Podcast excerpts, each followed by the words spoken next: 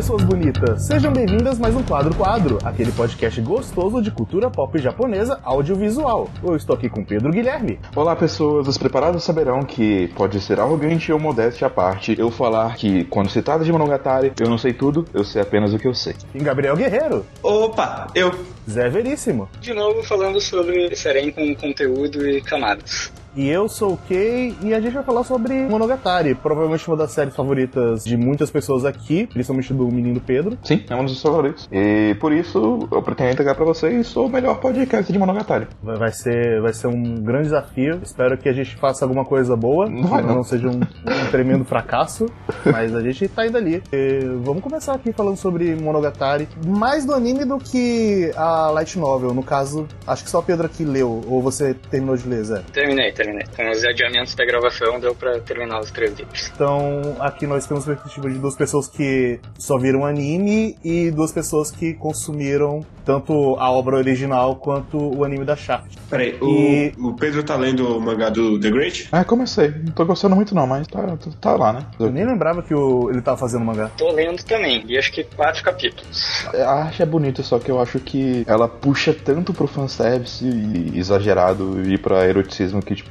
por incrível que pareça, não combina tanto assim com o Monogatari quando é feito daquela forma. Eu, eu devo dizer que eu não, eu não gosto da arte do Great. Eu acho que ela é o mais bonito que o genérico pode conseguir ser. É uma boa definição. Ah, Eu acho, ela, eu acho ela bem bonita, sabe? Ele bem competente, mas talvez pelo peso da- das outras interações e tal, tipo, eu não sinto que é a mesma coisa. E, de novo, né, que nem eu falei, ele exagera muito no, no fanservice. Mas em questão da light novel pro anime, vocês sentiram alguma coisa muito diferente em questão de experiência? Se o anime diminuiu pra vocês por causa da light novel ou se as duas têm seu grande valor separado? Eu queria entender um pouquinho a diferença entre as duas em alguns quesitos. Eu acho que são experiências bastante semelhantes até, só que a Light Novel tu consegue perceber mais as coisas, eu acho que é complicado de falar isso porque eu já tinha assistido o anime duas vezes e dependendo de qual parte da novel, três, porque eu assisti de novo pra gravar agora enquanto eu também li a novel, então com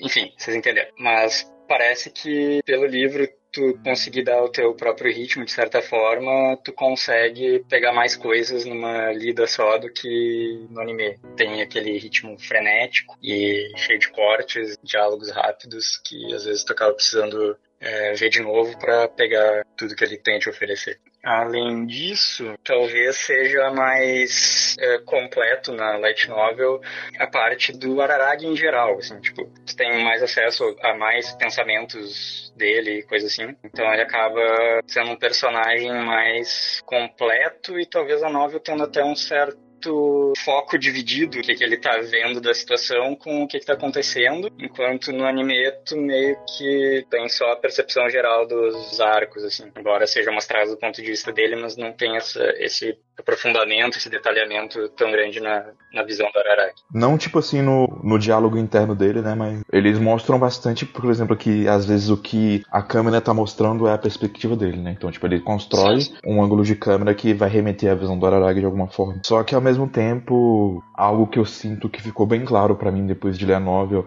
e vendo o anime é que tem muita coisa que é colocada lá deliberadamente porque porque quer, entendeu? Porque a chefe quer fazer o que ela quer fazer, sabe? Tipo, tem coisa que eles utilizam como fanservice ou que sexualizam que não acontece na novel. O que não deixa de acontecer na novel também, sabe? Porque, queira ou não, o Araragi é um adolescente e ele tá respondendo de forma hormonal pra situações que ele vê. Só que tem momentos ali que, tipo, não tem aquele contexto. E eles colocam esse contexto no anime. Uma das dos exemplos mais claros disso é no último arco tem uma cena que a- a- uma das famosas cenas né, que o Araragi vai correr atrás da Hashikuji pra pegar ela. E tipo essa cena acontece na novela também só que tipo ele só abraça ela. No anime não. Tipo no anime ele tá tipo apalpando ela. Não não aconteceu isso sabe? Tipo eles colocaram isso porque eles queriam basicamente. Tem algumas tomadas de decisões assim que tipo ficam bem mais claras que tipo não vão de acordo com a construção da história mas é porque o pessoal quis fazer sabe? Concordo Pedro, mas acho que não é nada que eh, deturpe ou altere muito a visão, assim, é mais uma questão de...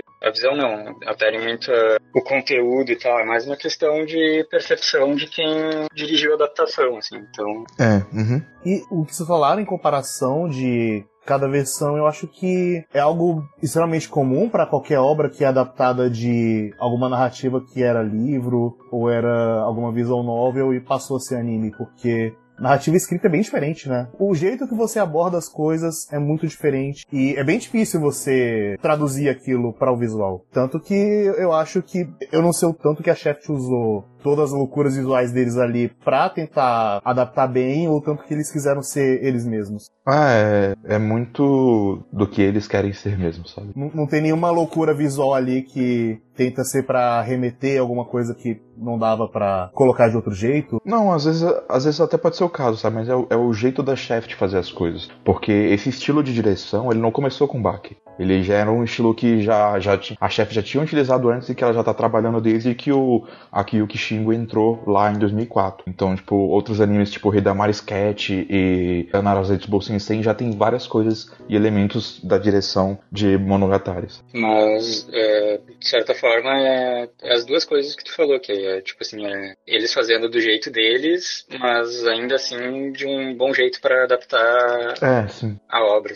É, é o jeito deles de adaptar, de fazer fazer a adaptação, né? Por isso, tipo, eu acho um pouco estranho quando o Akio Kishimo fala que ele não é um, um, autor, né? Que ele não se vê como um autor, ele se vê simplesmente como um visualizador. A ideia dele é fazer o que pedem para ele fazer, só que sendo criativo visualmente para isso e ser fiel e agradar o máximo possível os fãs, sabe? Mas ele também já falou em entrevistas que a direção que ele tomou para Bakemonogatari foi específica para compreender um determinado aspecto do final. Então, eu, eu acho um pouco incoerente essa visão dele de si mesmo mesmo, sabe? Porque eu acho que tem muita coisa de que ele mesmo projeta na, na tela de uma forma ou de outra, sabe? Através da arte. É que eu, eu, acho que isso é muito coisa de, de japonês, que ele acha que no final ele é só mais um dentro da empresa. Eles, eles têm um pouco de dificuldade de se ver como algo especial, mesmo quando eles são. Então eu acho que é mais isso do que. É uma possibilidade. Voltando pra, só pra diferença da, da novel pro, pro anime, é, apesar de da proximidade da, da, da, da televisão poder tornar a meta-narrativa mais fácil, eu pelo menos sinto que entender o meta dentro do, da história foi mais fácil na novel. Porque, tipo assim, a, a novel ela, ela é feita escrita de uma forma forma um pouco esquisita. Porque ela é, uma, ela é uma história em primeira pessoa contada pelo Araragi que ocorre no passado. Só que os personagens estão atuando como se eles estivessem no presente. Entendeu? E às vezes é, é, os personagens quebram a quarta parede para tratar diretamente do, de um diálogo com o leitor. E daí você fica dentro desse. meio que dentro desse limbo para que parece que é tudo basicamente uma grande encenação, sabe? Tipo, de certa forma é, é quase como se realmente estivesse mostrando pra você: olha,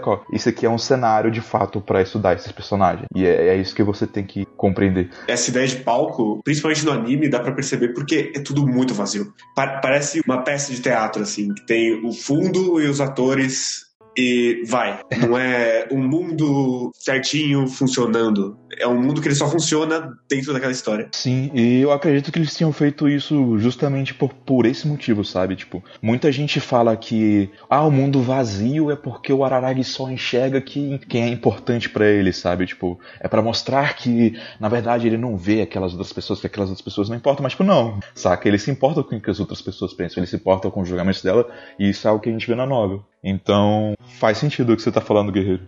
Até no próprio anime dá para contradizer essa coisa de que ele só se importa com aquelas pessoas. Tem momentos que diz justamente o contrário. O Araragi, ele tem um problema de se importar até demais com todo mundo e é. depois a gente fala mais sobre isso, mas basicamente não, não é por isso que cenários são vazios e o próprio anime ele, ele já contradiz assim. Tem, tem inclusive ideia. um. A gente tá se jantando, mas tem inclusive um, um monólogo da Hanekawa que fala isso, que é ela não gosta de pessoas, ele às vezes não gosta só de interagir com as pessoas, e não é a mesma coisa. Sim, tem uma passagem dele no arco da Nadeko também que ele fica mal preocupado em, com as consequências de ele só uh, tirar a maldição dela e o que, que, vai acontecer com as outras pessoas e tal. O, o, pra mim, o arco da Nadeko é quase todo sobre esse aspecto da Aragi, mas a gente já chega lá. Uhum. É, até para clarificar, tem um momento na novel que, tipo, quando o Araragi tá conversando com a Hashikuji, logo quando a, a Kambaro vai aparecer pela primeira vez, ele tá conversando com ela, ele tá tá feliz porque ela voltou. Só que tem, tipo, garotas do ensino médio andando pela rua também. E daí, tipo, ele se sente julgado. Porque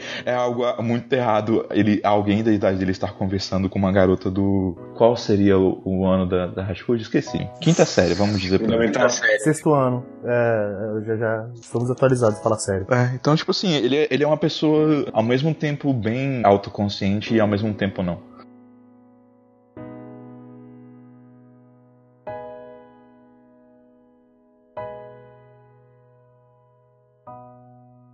Mas vamos lá aqui, o que, que é Monogatari? Então, sobre o que se trata Monogatari? Acho importante estabelecer quem escreveu Monogatari, que a pessoa é bastante importante, no caso. É, bem, vamos, vamos por partes. É, Monogatari, ao contrário de várias outras definições que as pessoas falam, é um mistério. É uma história de mistério. É, ele foi inicialmente publicado na revista de mistério de contos de ficção Mephisto. Ele foi publicado em três contos, né, em três partes. Cada um poderia servir pro- como uma história por si só, só que se você pegasse a unidade deles, esses contos seguiriam uma linha cronológica. Aí o Nishio Isin, ele foi chamado por um editor para fazer parte de um novo selo, de um novo selo da Kodansha, que se chamaria Kodansha Box. Ele foi chamado pelo Katsushi Ota, que é, ele é o editor-chefe da revista literária Faust. Esse cara, ele é, ele é meio, tipo, conhecido, assim, esse, esse editor, porque ele é o único editor do selo inteiro e da revista inteira. Então, tipo, por algum motivo, ele gosta de trabalhar dessa forma, saca? Ele é meio obcecado, mas até faz sentido, considerando, tipo, as pessoas com quem ele trabalha, porque o Nishio também é outro obcecado pelas coisas, por esse tipo de coisa, né? Pelo ramo de trabalho dele. Ele é apaixonado por isso. Não à toa, tipo, ele ganhou um, um prêmio literário por conta de Zaregoto anos antes. Mas aí ele quis fazer parte desse selo e esse selo era basicamente uma coleção de trabalhos sobre a mente adolescente, que tinha a esperança, né, de se tornar alguma coisa como se fosse um índice de cultura popular japonesa que tava ficando bem forte na, naquela época, principalmente esse ramo mais, como posso falar, mais cult, sabe? Tipo, a gente tinha bastante coisa saindo, tipo, é, Kara no Kyokai e Higurashi no Nakokoroni, essas coisas assim que, tipo, tem uma, uma síntese artística mais forte do que a gente pode ver hoje na maioria das coisas, embora o nível de produção seja muito maior. Eu chamo essas coisas de as coisas que o Pedro gosta. Exatamente. Coisa que o Pedro- bem, bem específico. Eu, eu, ve- eu traduziria, tipo assim, pra, pra nível de conhecimento popular, como, tipo, eu, vi, eu vejo esse selo como se fosse, talvez, os trabalhos do Neil Gaiman da vida. Eu, eu, pelo menos gosto de ver dessa forma, assim. E é importante clarificar isso também, porque, tipo assim, as pessoas acham que Monogatari é uma light novel, e não, não é. O que define que é uma light novel é um selo, e esse selo é literário. Não que o selo de light novel não seja literário, mas ele é só literário, ele não é um selo de light novel, então... Então, desculpa, a gente já tava falando errado até um pouco tempo atrás. Enfim, ele foi chamado para fazer parte desse selo, ele inaugurou esse selo. O que que ele fez? Em um volume, ele recompilou os contos que ele já tinha lançado na Mephisto, e no mês seguinte ele lançou um segundo volume com outras duas histórias complementares que concluíam o arco narrativo que ele começou. E isso é basicamente a origem de Monogatari. É, e a Mephisto conta como light novel ou não? Não, não é light novel, é só novel. Ah, tá. Ele, ele, ele não é vendido por um selo de, de light novel. A Kodansha Box, apesar de que a Kodansha tem selo de light novel, não é um selo desse tipo. O que diferencia uma light novel de uma novel normal? Nada. É só um rótulo. Assim, um pouco da narrativa, mas. Um pouco da estrutura narrativa, mas... O que eu costumo falar é que Light Novel é basicamente um livro infanto-juvenil japonês. Mais ou menos. É, é porque eu, eu digo no sentido de ser. Normalmente, light novel é uma novel, só que bastante enxugada. É, não, é, não é nem uma simplificação, na verdade, é a gente tentando buscar uma lógica que não tem, tipo, as pessoas fazem com tentar classificar o que faz de um mangá shonen um mangá shonen. Bom, bom texto que alguém escreveu aí. Fica a recomendação.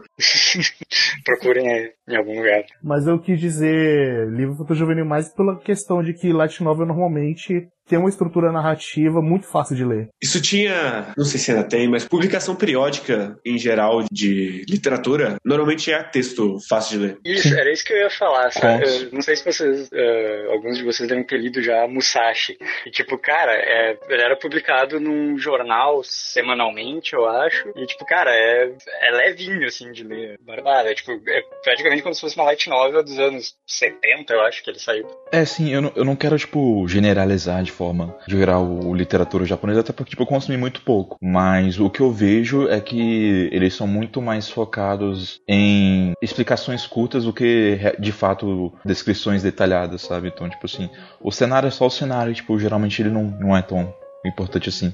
Eles deixam muito mais pra sua imaginação trabalhar do que, do que a gente tá acostumado aqui, pelo menos. Minha base, que é Battle Royale e um pedaço de Another, concordo com você. É, ok. Bo- boa base. Mentira. É, né? o próprio Guerreiro eu acho que discorda um pouco. né? Só um adendinho aqui, enquanto a gente falava de au- autor e light novels e coisas do gênero, é que a gente já falou do Nissi Sim anteriormente no podcast de Medaka Box e também em alguns eh, de anime de temporada aí quando tava saindo o Zaregoto, o anime. Sim, e provavelmente a gente vai acabar falando mais dele no futuro também, porque o cara não para. Ele é uma máquina. É o Stephen King japonês, basicamente. Não para de escrever de jeito nenhum. Mas a ideia inicial do, do Nishio Sim pra Monogatari era vamos explorar os temas da mente adolescente centrados nesse personagem, que é o Araragi. O Araragi, ele, ele é basicamente uma, uma pessoa que teve um encontro com o sobrenatural. No caso dele, ele teve um encontro com uma vampira, e ele mesmo chegou a ser transformado em um vampiro, e por motivos pelos quais nós não iremos discutir nesse momento, ele voltou a ser um humano entre aspas. Mas o, o, o importante disso é que, tipo, desse encontro dele, acabam decorrendo novos eventos paranormais, geralmente envolvendo garotas, e a história basicamente revolve ao redor desses conflitos com o sobrenatural, que na verdade são metáforas para a mente humana.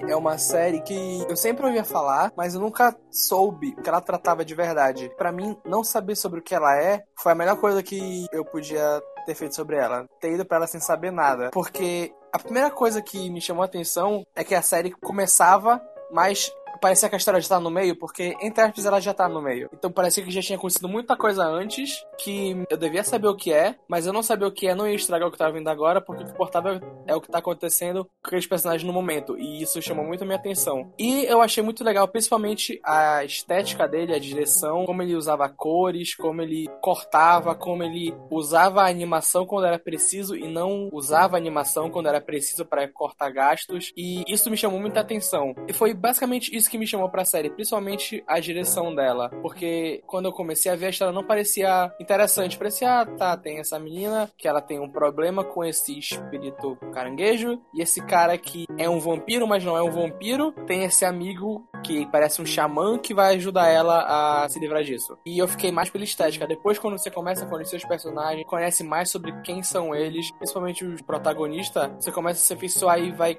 entrando naquela história. Eu gostei bastante da sua definição de que você começou assistindo parecendo que, caralho, um monte de coisa aconteceu e eu tô no meio de uma história, mas tá tudo bem. A- apesar de que, eu sinceramente, na primeira vez que vi Bakemonogatari, eu não senti isso. Tava sentindo que era uma- realmente uma história no começo ali.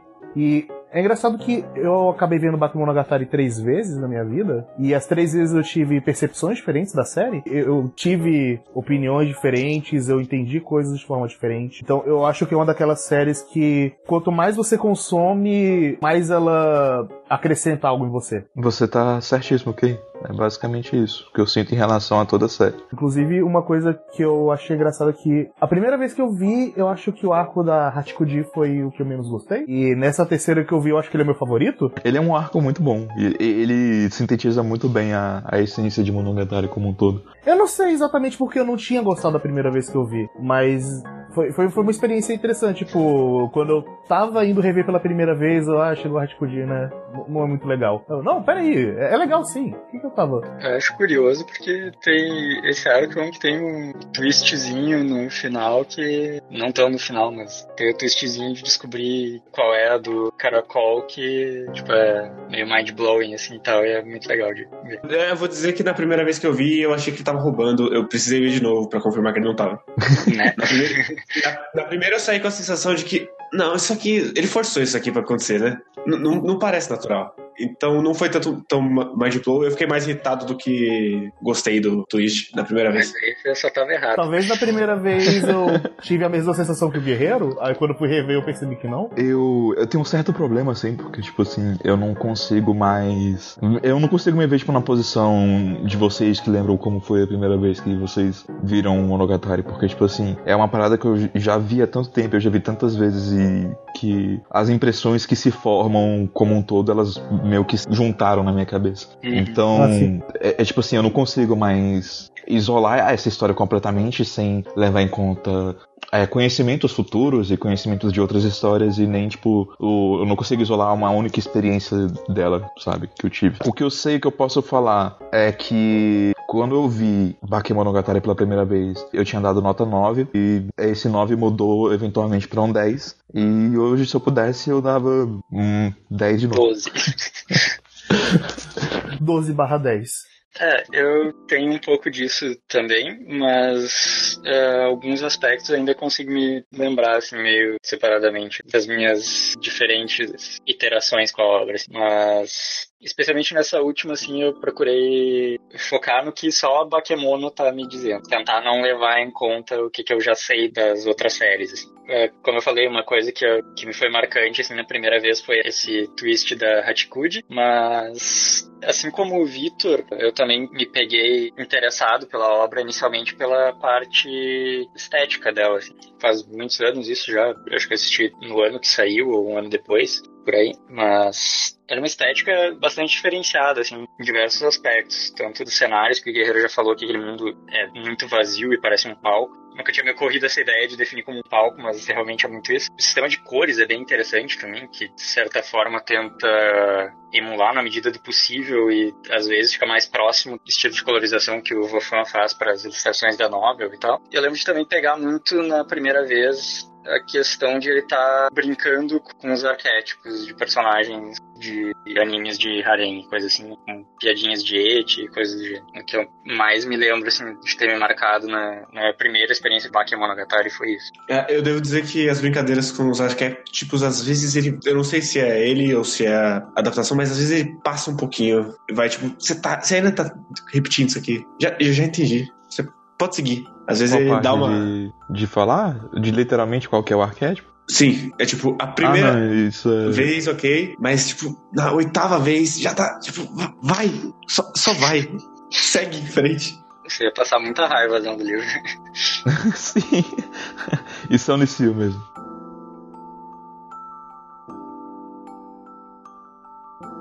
É, eu só queria falar mais uma, uma coisa em relação à, série, né, a adaptação, antes da gente entrar nos arcos, que é existe um, um- um debate que é um pouco grande, que seria tipo assim, quem de fato dirigiu Monogatari? Porque as pessoas acreditam muito o Akiyuki Shimbo como o, o mega diretor principal fodão da Shaft, só que a gente já sabe que ele atua muito mais como um supervisor do que de fato o, o, o diretor de todas as obras que ele pega, bota na mão na massa, etc tal. Então assim, muita gente atribui a direção de Monogatari de maneira geral pro Oishi, né, pro Tatsuya Oishi, que é, é, é um cara que ele trabalha com o Shimbo há muito, muito tempo já na, na Shaft. Ele tinha um grupinho especial com o Shimbo e mais outro cara que eu não lembro o nome agora, que era como se fosse a, a tríade do Shimbo, né? Pra trabalhar nas coisas. Eles trabalharam em outras coisas, tipo Hidamari Sketch e, e por aí vai. Aí o que acontece? O que a gente sabe do Shimbo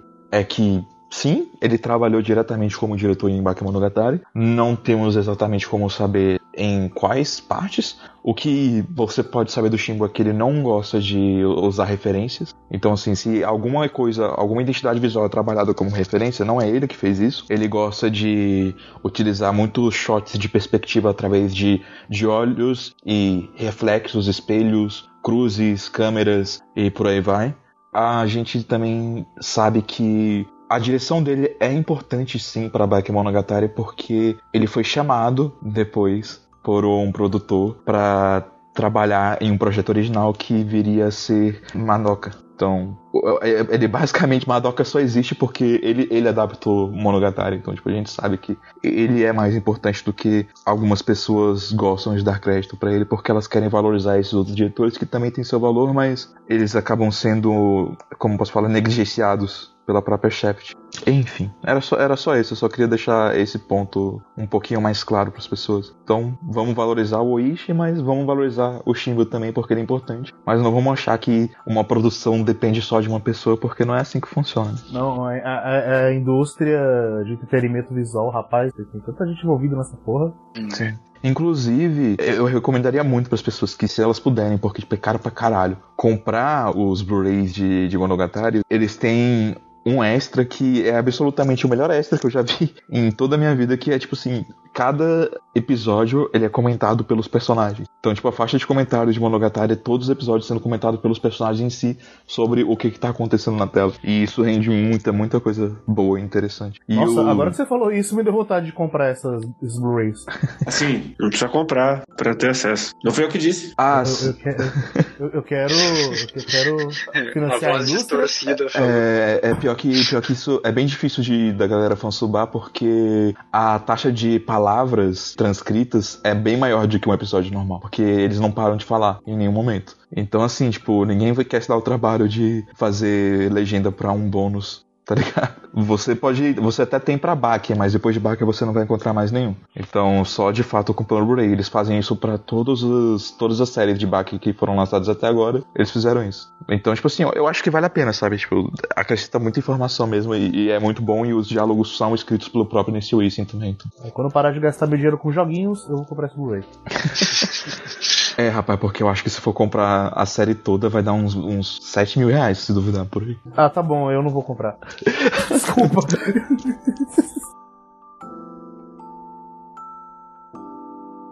Mas enfim, vamos falar de cada arco aqui? Um por um? Não sei se alguém quer falar mais ou acrescentar mais alguma coisa para, digamos, vender a obra para as pessoas antes da gente falar de spoilers. Ah, sim.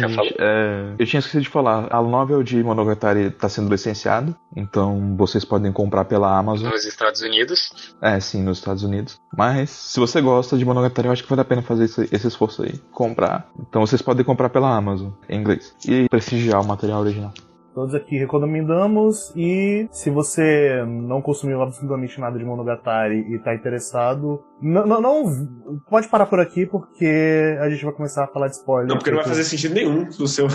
É, é começa que você não vai entender porra nenhuma. Você então, assim, agora a gente vai falar para as pessoas que assistiram e é isso aí. E assista, por favor. É um, um anime maravilhoso. E não caiam nas. Como posso falar? Nas palavras doce de gente que não sabe interpretar as paradas direito. É, eu não quero entrar nessa seara, mas você é bem burro se você acha que você tem que ler os textos que estão piscando de um frame pro outro. Enfim, você tem eu que acho, ser bastante burro. Eu acho que é, é perfeitamente aceitável você não, tipo, gostar de Monogatari ou não gostar da direção. É, tem muito conteúdo bom sobre Monogatari por aí também, você acha também. E muitos outros ruins. Principalmente em inglês. Enfim, assiste lá, tire suas próprias conclusões, ouve o nosso podcast, ouve. Pode ouvir o cara falando mal também. Ouve mais gente aí, é isso aí. Tire suas próprias conclusões.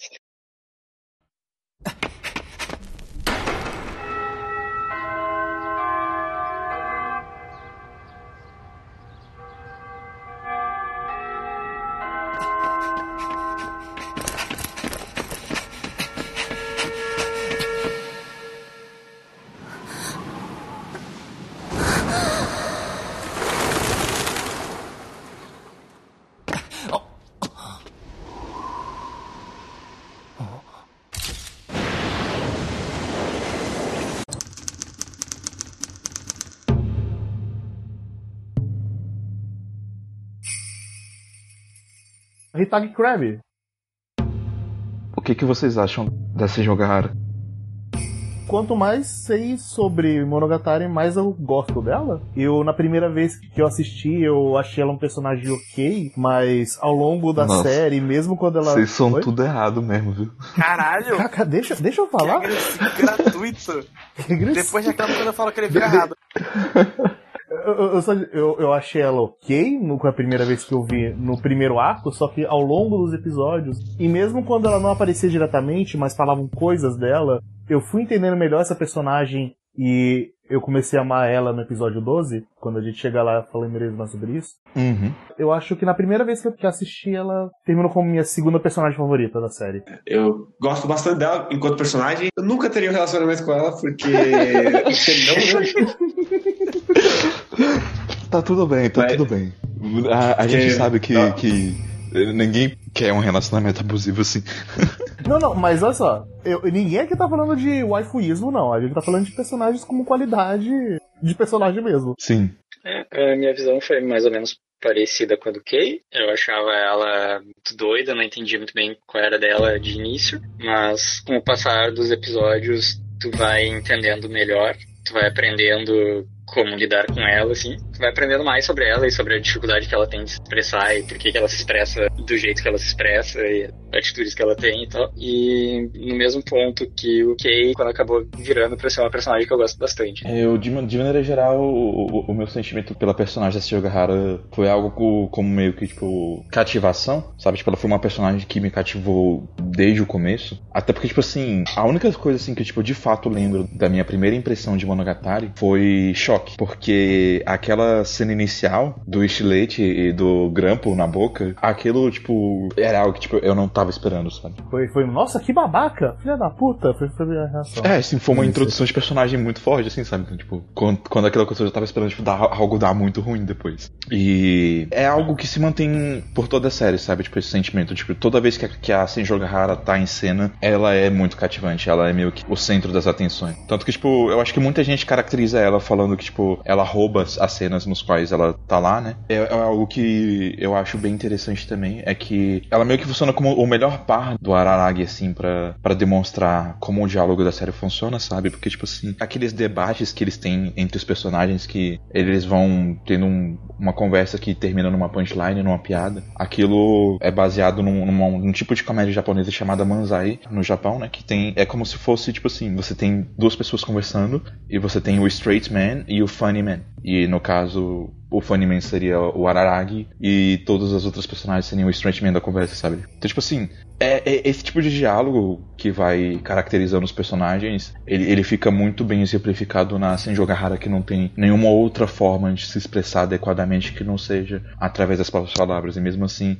ainda é algo complicado pra ela, sabe? Então, tipo assim, essas impressões que foram causadas por ela foi algo que me, me causou uma impressão muito boa, sabe? Porque, tipo, é, eu acho que, assim, é uma das poucas personagens que a gente pode dizer que é uma tsundere que tem um motivo bem interessante pra esse arquétipo funcionar, sabe? E ser bem, bem trabalhado. É, eu diria que ela é uma das únicas deles que eu de fato gosto. Normalmente eu só acho um personagem muito chato, forçado. Só que no caso da Senjo Gahara, ela é tão completa, ela é tão. Na verdade, a forma que você vê como tsundere, ela é a forma mais natural, por mais estranho que seja falar dessa forma, mas ela é a tsundere mais crível que eu conheço. É, é porque no fim das contas ela só não sabe se expressar, mas ela tem essa vontade de externalizar o que ela sente e ela é muito honesta consigo mesma e com os outros sobre o- os sentimentos dela.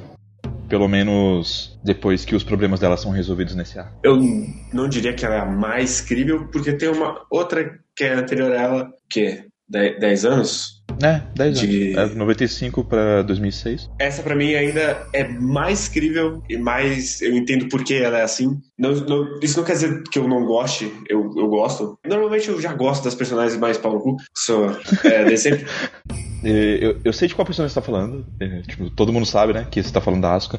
Mas eu acho que nesse sentido, eu acredito que as duas estejam em patamares próximos, sabe? Eu não acho que tem muito por que a gente comparar Ah, sim, ou sim. tentar elevar uma em relação à outra, sabe? Tipo, as duas são Não, não, acho, não, ótimas não acho personagens. que seja um abismo entre um e outro. É, uhum. são duas das minhas obras preferidas, né? Tipo, as duas também são duas das minhas personagens preferidas. A construção da Sanjo Gahara, até em função do humor de Bakemonogatari, ela é construída de uma forma, é, a parte de como ela se comunica e tal, de uma forma muito mais direta. Até porque ela é o straight man, né? Ela é o extremo do straight man. Sim, e é interessante que, tipo assim, o Nishio Isin, ele, ele tenta preservar é essa personagem ao máximo. Então, ele deliberadamente não coloca ela em situações em que seria equivocado colocar ela lá, sabe? Então, ele tem todo o cuidado para trabalhar ela de uma, nos, nos, cenários em que ela poderia estar e nos cenários que ela se envolveria, de tal forma que, tipo assim, mais tarde, na, na, nas outras séries, as pessoas têm a impressão de que ela some. Mas não é tanto que ela some quanto que é, tipo, ela realmente não tem por que se envolver com isso, sabe? Tipo, seria só uma afronta ao personagem dela. Sim, então, ela, eu... ela, nunca perde, ela nunca perde a compostura em momento nenhum. Ela é o único personagem, talvez, que tá sempre. tá sempre um degrau acima, digamos assim. É, sim. Tem um. Tem um, um, é uma, uma série mais pra frente no qual ela perde a compostura em um determinado momento lá.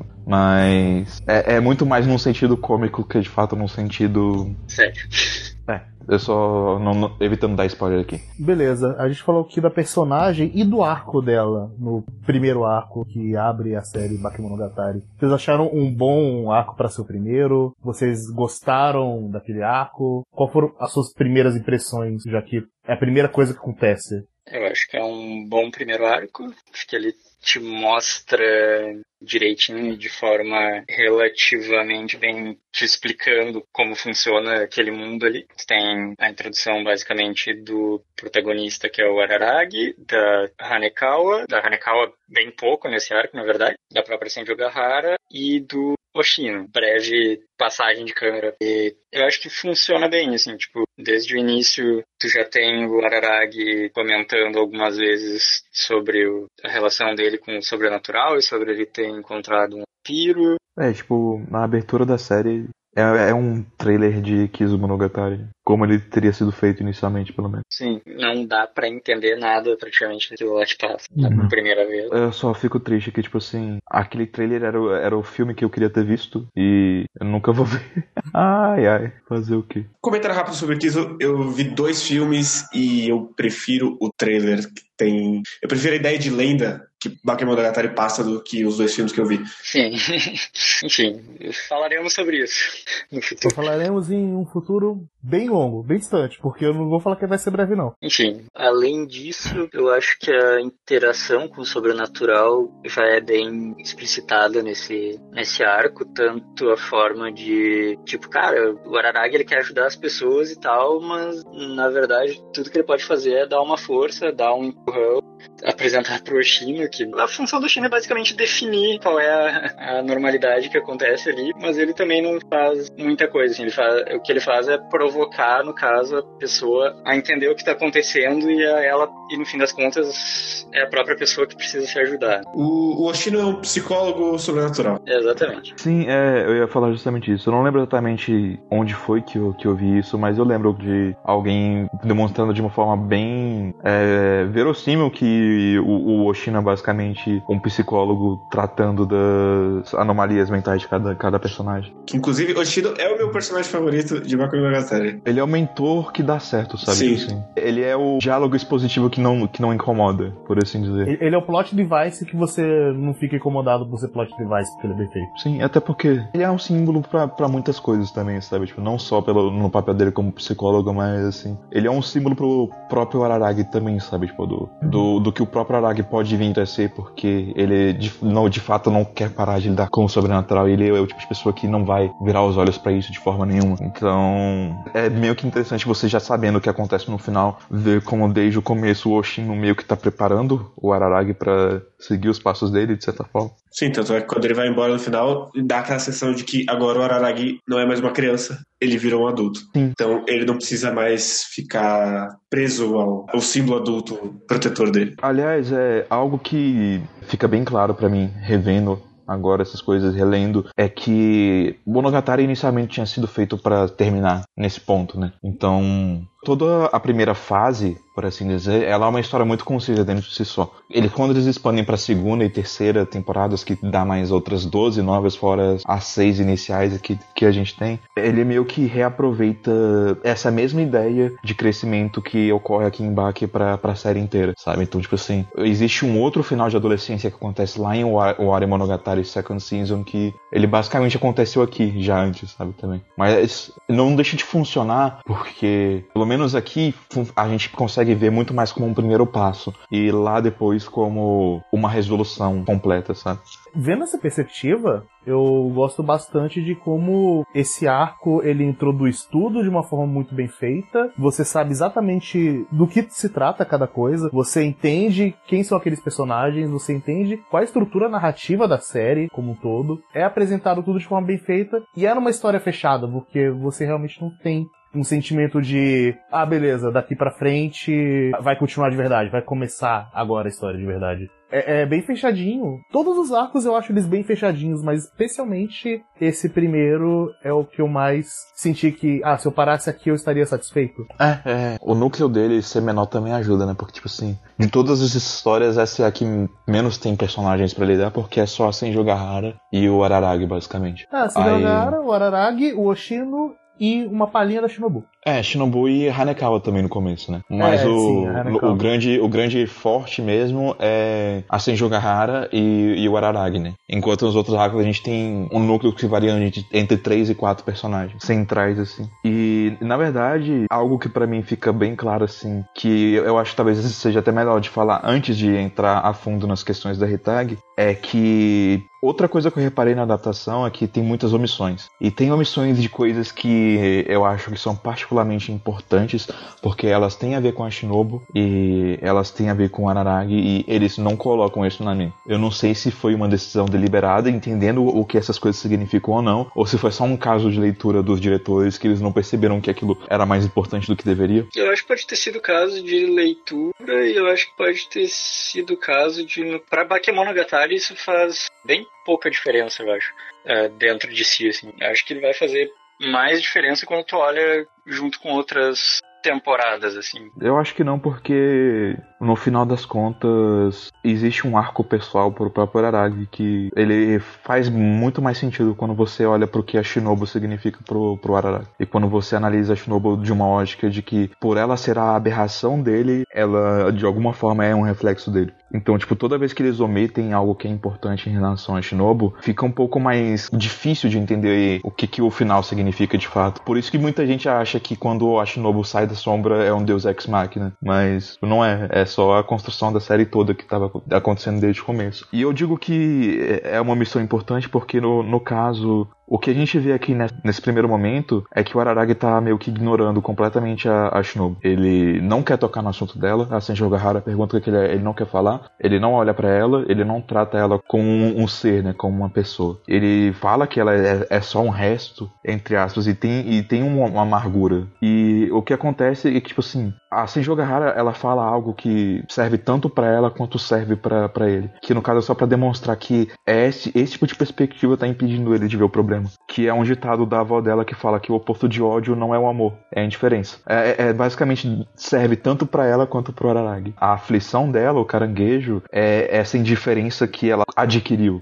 em relação ao, ao problema dela. E essa indiferença que o Araragi tenta demonstrar em relação a Shinobu, que ele tem em relação a Shinobu, diz muito sobre o quanto aquilo realmente é importante para ele, machuca ele, o quanto aquilo tá pesando para ele. Sabe? Ela é a aflição dele também. Então, é, eles terem omitido essa fala para mim, tipo, foi um, um ato falho, assim, gigantesco para mim, porque ela vai ressoar lá pra frente. Eu diria que pelo menos o rancor, ele, ele consegue passar na adaptação. Relativamente bem, ainda. As expressões ajudam. É, é, é, as expressões, você percebe que é, é alguma coisa que ele tá negligenciando. Ele realmente tem alguma amargura ali e ele tá negligenciando. Quando você olha, ah, que é isso? Não, dá atenção nessa porra. Eu fiquei bem intrigado na primeira vez que eu vi, tipo, cara, como assim? Em dado momento acabei esquecendo da Shinobu até ela aparecer de novo? É. Por que, que tem uma garota pequena de 8 anos de idade sentada no canto de um prédio abandonado com um cara de 30 anos que parece um mendigo? Eu, eu assumi que era filha dele. É, os dois são loiros, né? Você fica, tipo... Sim. Eu, eu não assumi nada, eu só fiquei confuso, porque tipo, ah, quem é essa? Foda-se, é só um resto. Eu. Não, pera, o que tá acontecendo? Eu, eu, imaginava que ela era alguma aberração tal, só que, bem, eu, eu, logo no final do arco tinha esquecido dela.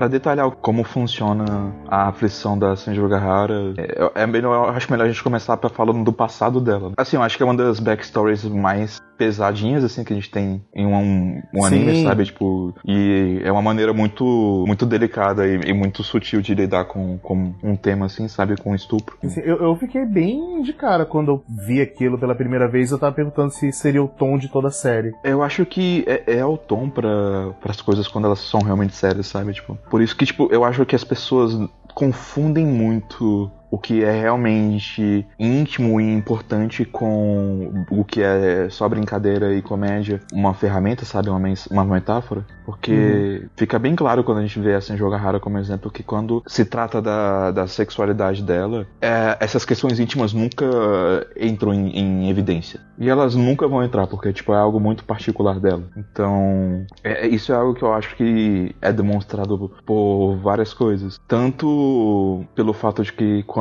ou, ou tem existe uma intimidade depois, essa intimidade não é mostrada, quanto pelo fato de que quando ela exerce um papel com, com utilizando a sexualidade dela, são em momentos em que ou ela não se lembra do peso daquilo, ela não tem o peso daquilo, ou então o Araragi tá impossibilitado de fazer qualquer coisa. O, o Otaquinho Médio fala da, do fanservice da série e ele reclama, por exemplo, de que, ah, mas a Seiji aparece pelada no segundo episódio. Então, tipo assim, como é que ele pode estar falando sério de uma questão dessa e tá representando ela daquele jeito, sabe? Só que o que a cena te, te mostra, na verdade, assim, é que ela tá utilizando a, a sexualidade dela para testar e intimidar o Araragi. Ela tá em total controle da, da cena. Tipo, é- Ela tá fazendo ele ele se movimentar de um lado pro outro. Ela tá atuando ele tanto psicologicamente com as coisas que ela tá falando, quanto fisicamente pela mera presença dela, sabe?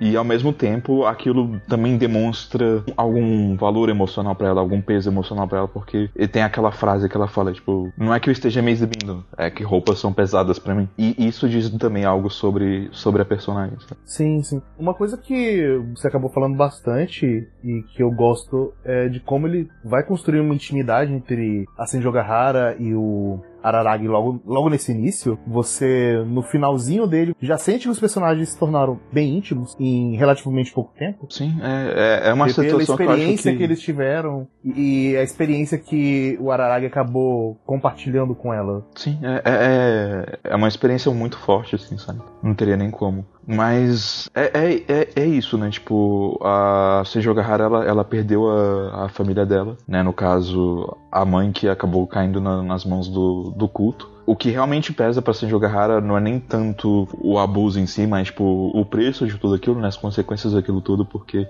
os pais dela se divorciaram e ela nunca mais viu a mãe. E é, talvez ela sinta o peso da culpa também, porque, tipo, foi ela meio que a ferramenta pra que, para que tudo acabasse, sendo que ela é só a vítima da- daquilo tudo, sabe? É meio que o sentimento de culpa que sobreviventes têm. Quando morre muita gente no acidente e a pessoa sobrevive, ela normalmente carrega a culpa de ter sobrevivido quando um monte de gente morre. Eu acho bem fácil entender o, o quanto que aquilo era importante pra Senjo Gahara e como essa culpa afeta ela, sabe? Porque, tipo assim, ela tinha a saúde fragilizada antes e tal, e ela já deve ter meio que passado por essa situação antes, no qual ela sentia que as pessoas estavam dando muito pra ela. Eu, eu acho bem legal como eles tratam essa culpa. Tanto de forma literal de pegar o peso, da forma que eles usam, quanto da forma de falar, é, no fim das contas, esse peso é alguma coisa importante pra você. É, sim. É tipo assim, aí que tá, né? Tipo, a aflição é só a metáfora pro que ela tá passando, né? O, o Oshino fala que os deuses sempre estão lá. Eles estão e não estão ao mesmo tempo. Eles estão em todos os lugares, em qualquer momento. E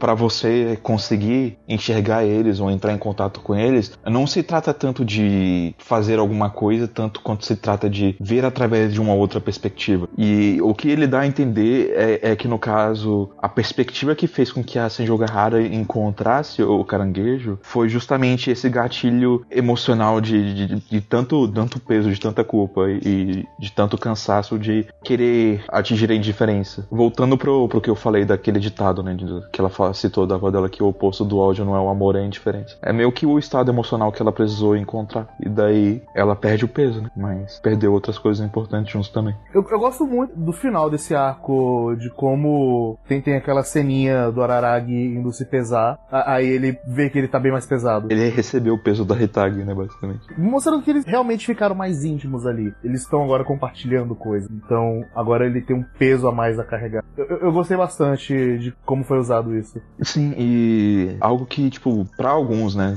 deve tá, acham que talvez essa situação seja forçada e tal, que a Senjogahara tem essa pegada ao tão rápido, mas eu não acho, dada a situação. Ah, vocês podem ver, tipo, eu, eu escrevi textos já no site sobre cada um dos contos, detalhando melhor os temas, né, de cada um e tal. E o que acontece quando o, o Oshino e o Araragi fazem o ritual para liberar a Senjogahara do caranguejo é basicamente uma reencenação da cena do abuso da Senjogahara, da tentativa né, de estupro do, do Adri contra a Senjogahara, Uhum. no qual o, o Araragi ali tá representando a mãe. Só que na nessa nova encenação, né, ele se torna um pilar emocional pra ela, ele a dá apoio pra ela. Ele não precisou Sim. fazer nada, sabe? Tipo, ela fez tudo o que precisava por conta própria. Como o Oshino fala, né? Tipo, as pessoas que salvam a si mesmos, ela se salvou. Mas o, o mero fato de que ele tava lá pra ela é o suficiente. E é algo que o, o pai dela fala lá depois, sabe? Tipo, você não precisa fazer nada, você só precisa estar presente. Você só precisa estar lá e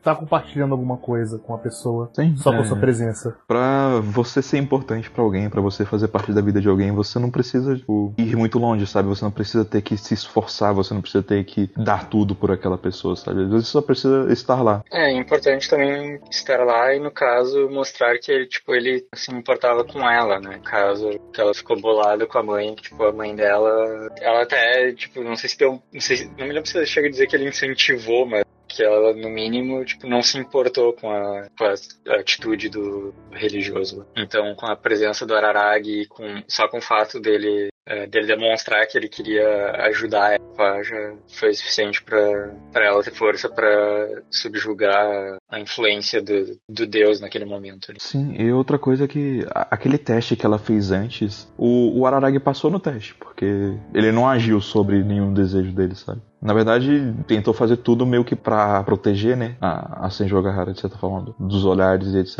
e tal. Então, Sim. tipo assim, essa postura dele em relação à, à sexualidade e desejo é algo que deu segurança pra ela também, pra ver que ela pode confiar nele. É o ponto que quando você tem uma experiência forte, só ter alguém com você ali já é de grande ajuda e você acaba carregando alguma coisa afetuosa bem grande com ela. É, Falando um pouquinho mais pessoalmente, eu, eu faço trabalho voluntário em hospital. E muitas vezes trabalho voluntário eu não falo nada com a pessoa, ou eu só falo coisas cotidianas, mas só pela situação muito fragilizada do paciente e ele compartilhando algumas coisas porque, ah, eu tô aqui no hospital sozinho, eu tô na merda, e tem alguém aqui pra me ouvir, ah, você simplesmente ganha uma afeição maior pela pessoa. Porque ele começou a contar uma experiência forte e tinha alguém pra lá, consegui compartilhar aquilo, fazer ela não estar se sentindo sozinha. E eu consigo fazer um paralelo disso muito fácil com o, a conclusão do arco da Senjogahara, porque é basicamente isso, o Araragi estava lá por ela. No fim das contas, tudo que você precisa é empatia. É, é empatia e mostrar que sim, eu me importo com você. Sim. Mas dito isso, a- a- acho que agora a gente pode ir para o segundo arco.「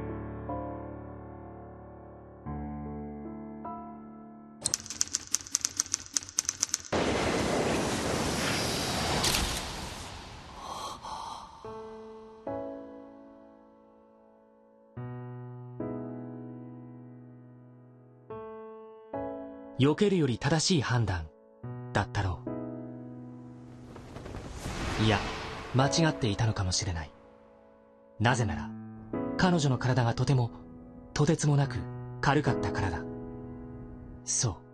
彼女戦場ヶ原にはおよそ体重と呼べるものが全くと言っていいほどなかったのである。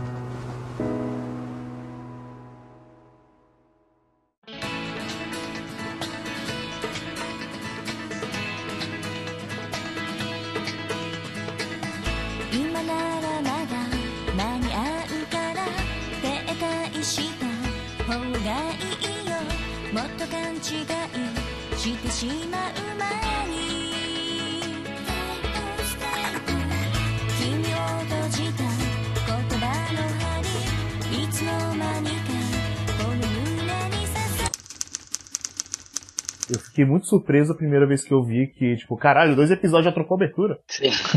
É, é, é- é meio que curioso, porque, tipo assim, é, a produção de Monogatari, na verdade, teve vários problemas. O, o anime só foi finalizado em Blu-ray, te- teve várias cenas que não foram animadas a tempo pro, pro, pros episódios da TV, e daí a gente tinha muito mais aqueles cortes em vermelho e preto com descrições pra evidenciar a- o que a cena estaria mostrando. Aí, só que por outro lado, tipo, enquanto eles tiveram esses problemas de produção, eles tinham, tipo, diversas aberturas e os encerramentos de cada arco mudam também, apesar de ser a mesma música. Sim, sim. Então, Não, é, é uma coisa muito louca, cara. Você fazer uma abertura nova pra cada arco. é. E todas as aberturas são cantadas pelas dubladoras das respectivas personagens. tá? Eu fiquei, assim, chocado quando eu percebi o que eles estavam fazendo. E no geral, elas são todas aberturas bem únicas, assim, sabe? Eu gosto bastante Sim, de elas todas são bem delas. únicas, elas são muito boas também. Eu, eu gosto de todas as aberturas.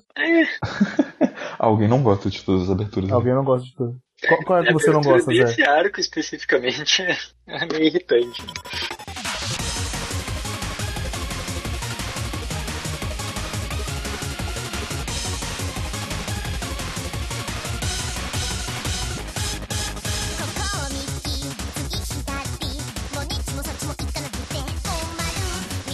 Ela é a que eu menos gosto de todas. É que eu menos mas... gosto, mas eu gosto dela. Ela combina. mas ela combina com o arco, sim. Talvez eu goste menos ainda da terceira, na real. Não sei. Eu gosto. Ah, a da terceira é o meu favorito. Enfim, Arco, né? Maior Snail. O arco da Mayoi foi o arco que a primeira vez que eu vi eu não gostei muito. Eu gostei o suficiente pra, tipo, ah, beleza, eu aproveitei, eu vou continuar vendo aqui de boas. Mas eu não sei, tinha alguma coisa que eu tinha achado forçada ali e eu não tinha gostado muito da interação com a Mayoi e eu, eu- eu carreguei um- uma coisa meio de. Gente, como assim vocês gostam tanto dessa personagem? Caralho, tá errado. Aí quando eu fui ver de novo, virou um dos meus arcos favoritos. Eu meio que tive isso também, sabe? Tipo, não que eu não gostei do arco, eu gostei do arco. Mas eu sinto que, tipo, quando eu li ele na novel, eu, eu apreciei ele muito mais, sabe? Porque eu vi várias das coisas que ele, que ele fazia que eu não tinha entendido que ele fazia antes, que me ajudaram bastante, assim, como complemento. é, a primeira vez que eu vi esse arco, eu não gostei desse arco. A segunda vez que eu vi esse arco, eu gosto do arco apesar da Mayoi. Eu não gosto da maior. Não, eu gosto de tudo que tá em volta, mas eu não, eu não gosto do centro. É mais ou menos isso. É porque você não gosta de crianças? Você é tipo sem jogar raro. Não. É, é porque eu, eu, eu vou ser radical agora, mas podia trocar ela por um cachorro que não ia fazer muita diferença.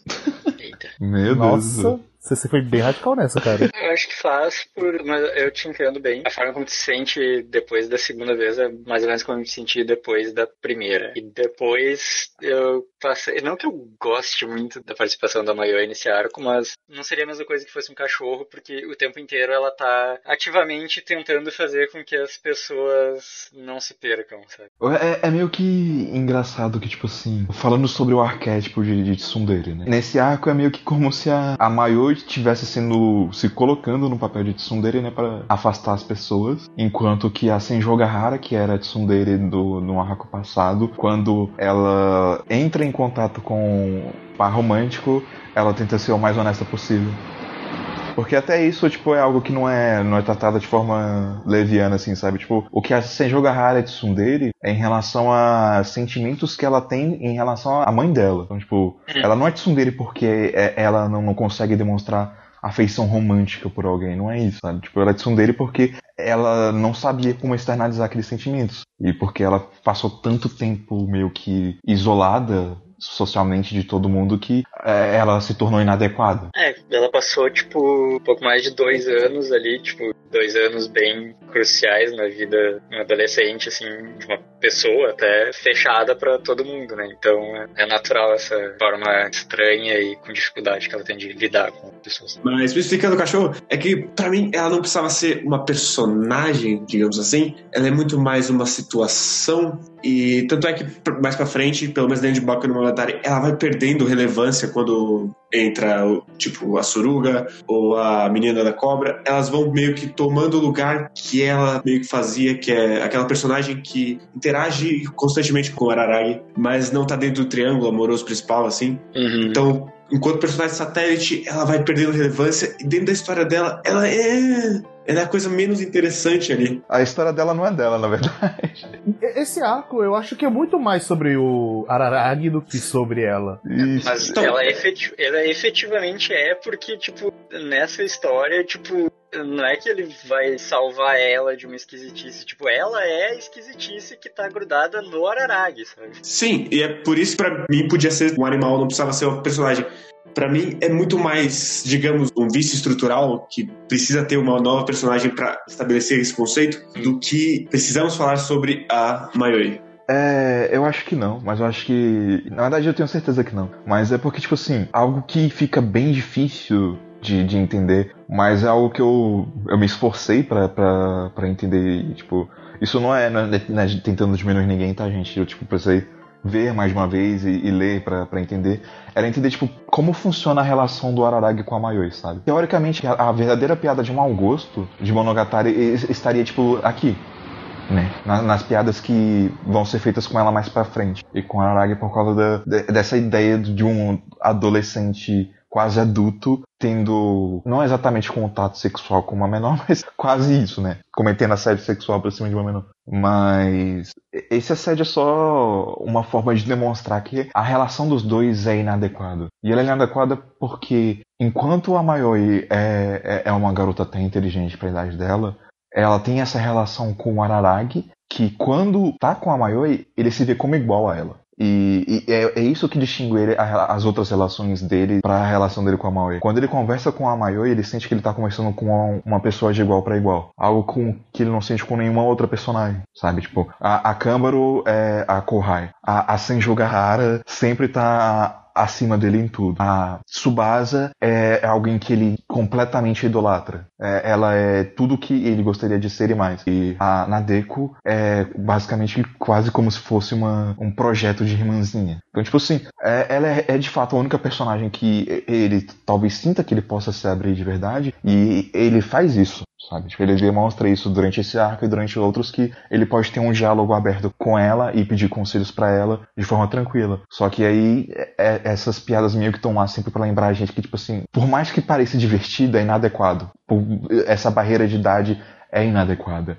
E as coisas não deveriam funcionar dessa forma. Ele não deveria se tratar como igual, sendo que ele não é. E ver isso me faz apreciar muito mais a, a Mayoi de maneira geral nos arcos, porque eu acabei vendo essa característica recorrente dela. Sim, é, eu vi essa característica, só que eu só consegui ver ela evidentemente depois do arco dela. É, eu acho justo. Geralmente o pessoal só Depois- vê isso depois mesmo. É, assim, você vê isso sendo construído no arco dela, só que depois do arco dela que você vê nas outras interações que ele acaba tendo, que toda essa parte inadequada, você vê a forma com que ele interage com ela, e eu gosto muito, apesar de sempre me sentir desconfortável, mas é a intenção. É, a intenção é justamente estar desconfortável e te divertir ao mesmo tempo. E fazer você pensar por que, que eu estou me divertindo com isso. Eu devo dizer que eu não, não estava. Mas eu não tô falando só na parte do assédio, mas quando ele se abre com ela, ele sempre tem uns diálogos mais. uns diálogos mais sérios, diálogos de personagens. E eu gostava desses diálogos. Eu sempre gostei muito dos diálogos envolvendo a Mayoi. Mas sim, eu sempre me senti desconfortável. É é um. Uma dinâmica bem bizarra. Mas isso também mostrou, principalmente no arco dela, o quanto o Araragi, ele é um personagem infantil, ele tem umas mesquinices e ele reconhece isso. E você.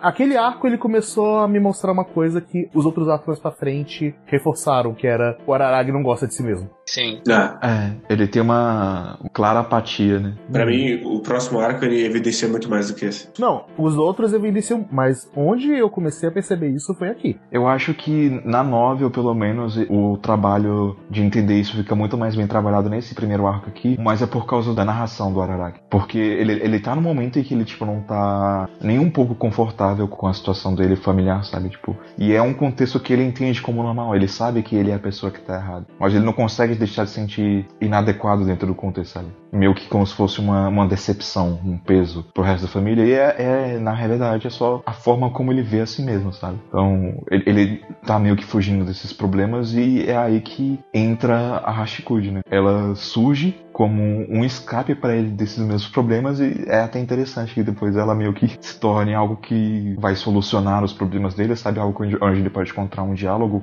para melhorar a si mesmo.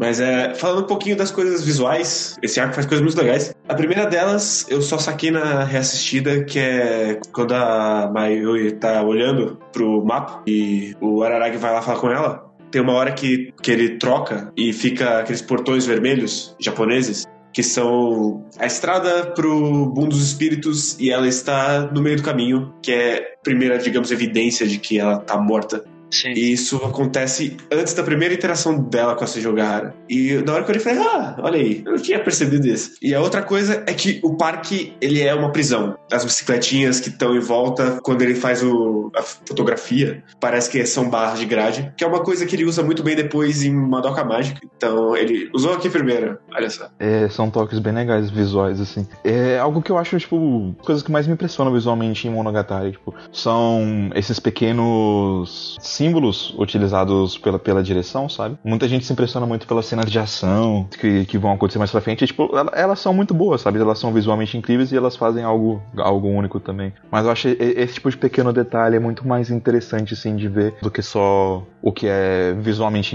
impressionante, sabe? E o- o- outro detalhe que eu gosto muito é o quanto que ele sempre volta no, no semáforo e ele fica remetendo ao, ao semáforo o tempo todo. É é meio que, tipo, quase que em justa posição para os momentos em que as coisas estão progredindo e estão parando. Mas dito isso, esse arco podia ter dois episódios, né? Não precisava de três. Ele, ele estica muito. É porque. É, eu, eu acho que isso também é uma das coisas que eu me fez desgostar no início, a primeira vez que eu vi, foi que o arco da Senjogahara, ele teve dois episódios e eu senti que tava tudo on point, assim, tudo aconteceu quando deveria acontecer, eu não me senti cansado, eu me senti de boa. Quando eu terminei o da Mayoi pela primeira vez, eu estava cansado. Você se sentiu perdido? Eu, eu, eu me senti cansado só. Eu, eu- eu- eu vi o que você fez aí, mas eu não, não fui pra piada, desculpa. Mas assim, eu, eu me senti bem cansado. Eu falei, cara, eu vou ver Bakemonogatari semana que vem, porque Semana que vem, caralho. eu- eu estou exaurido. Nossa. Ah, o que aconteceu recorrentemente, porque eu não con- consigo fazer binge watching com nada de Monogatari. Hum. Eu sempre me sinto exaurido quando eu começo a fazer binge watching. Eu não consigo fazer binge watching, ponto. Aham.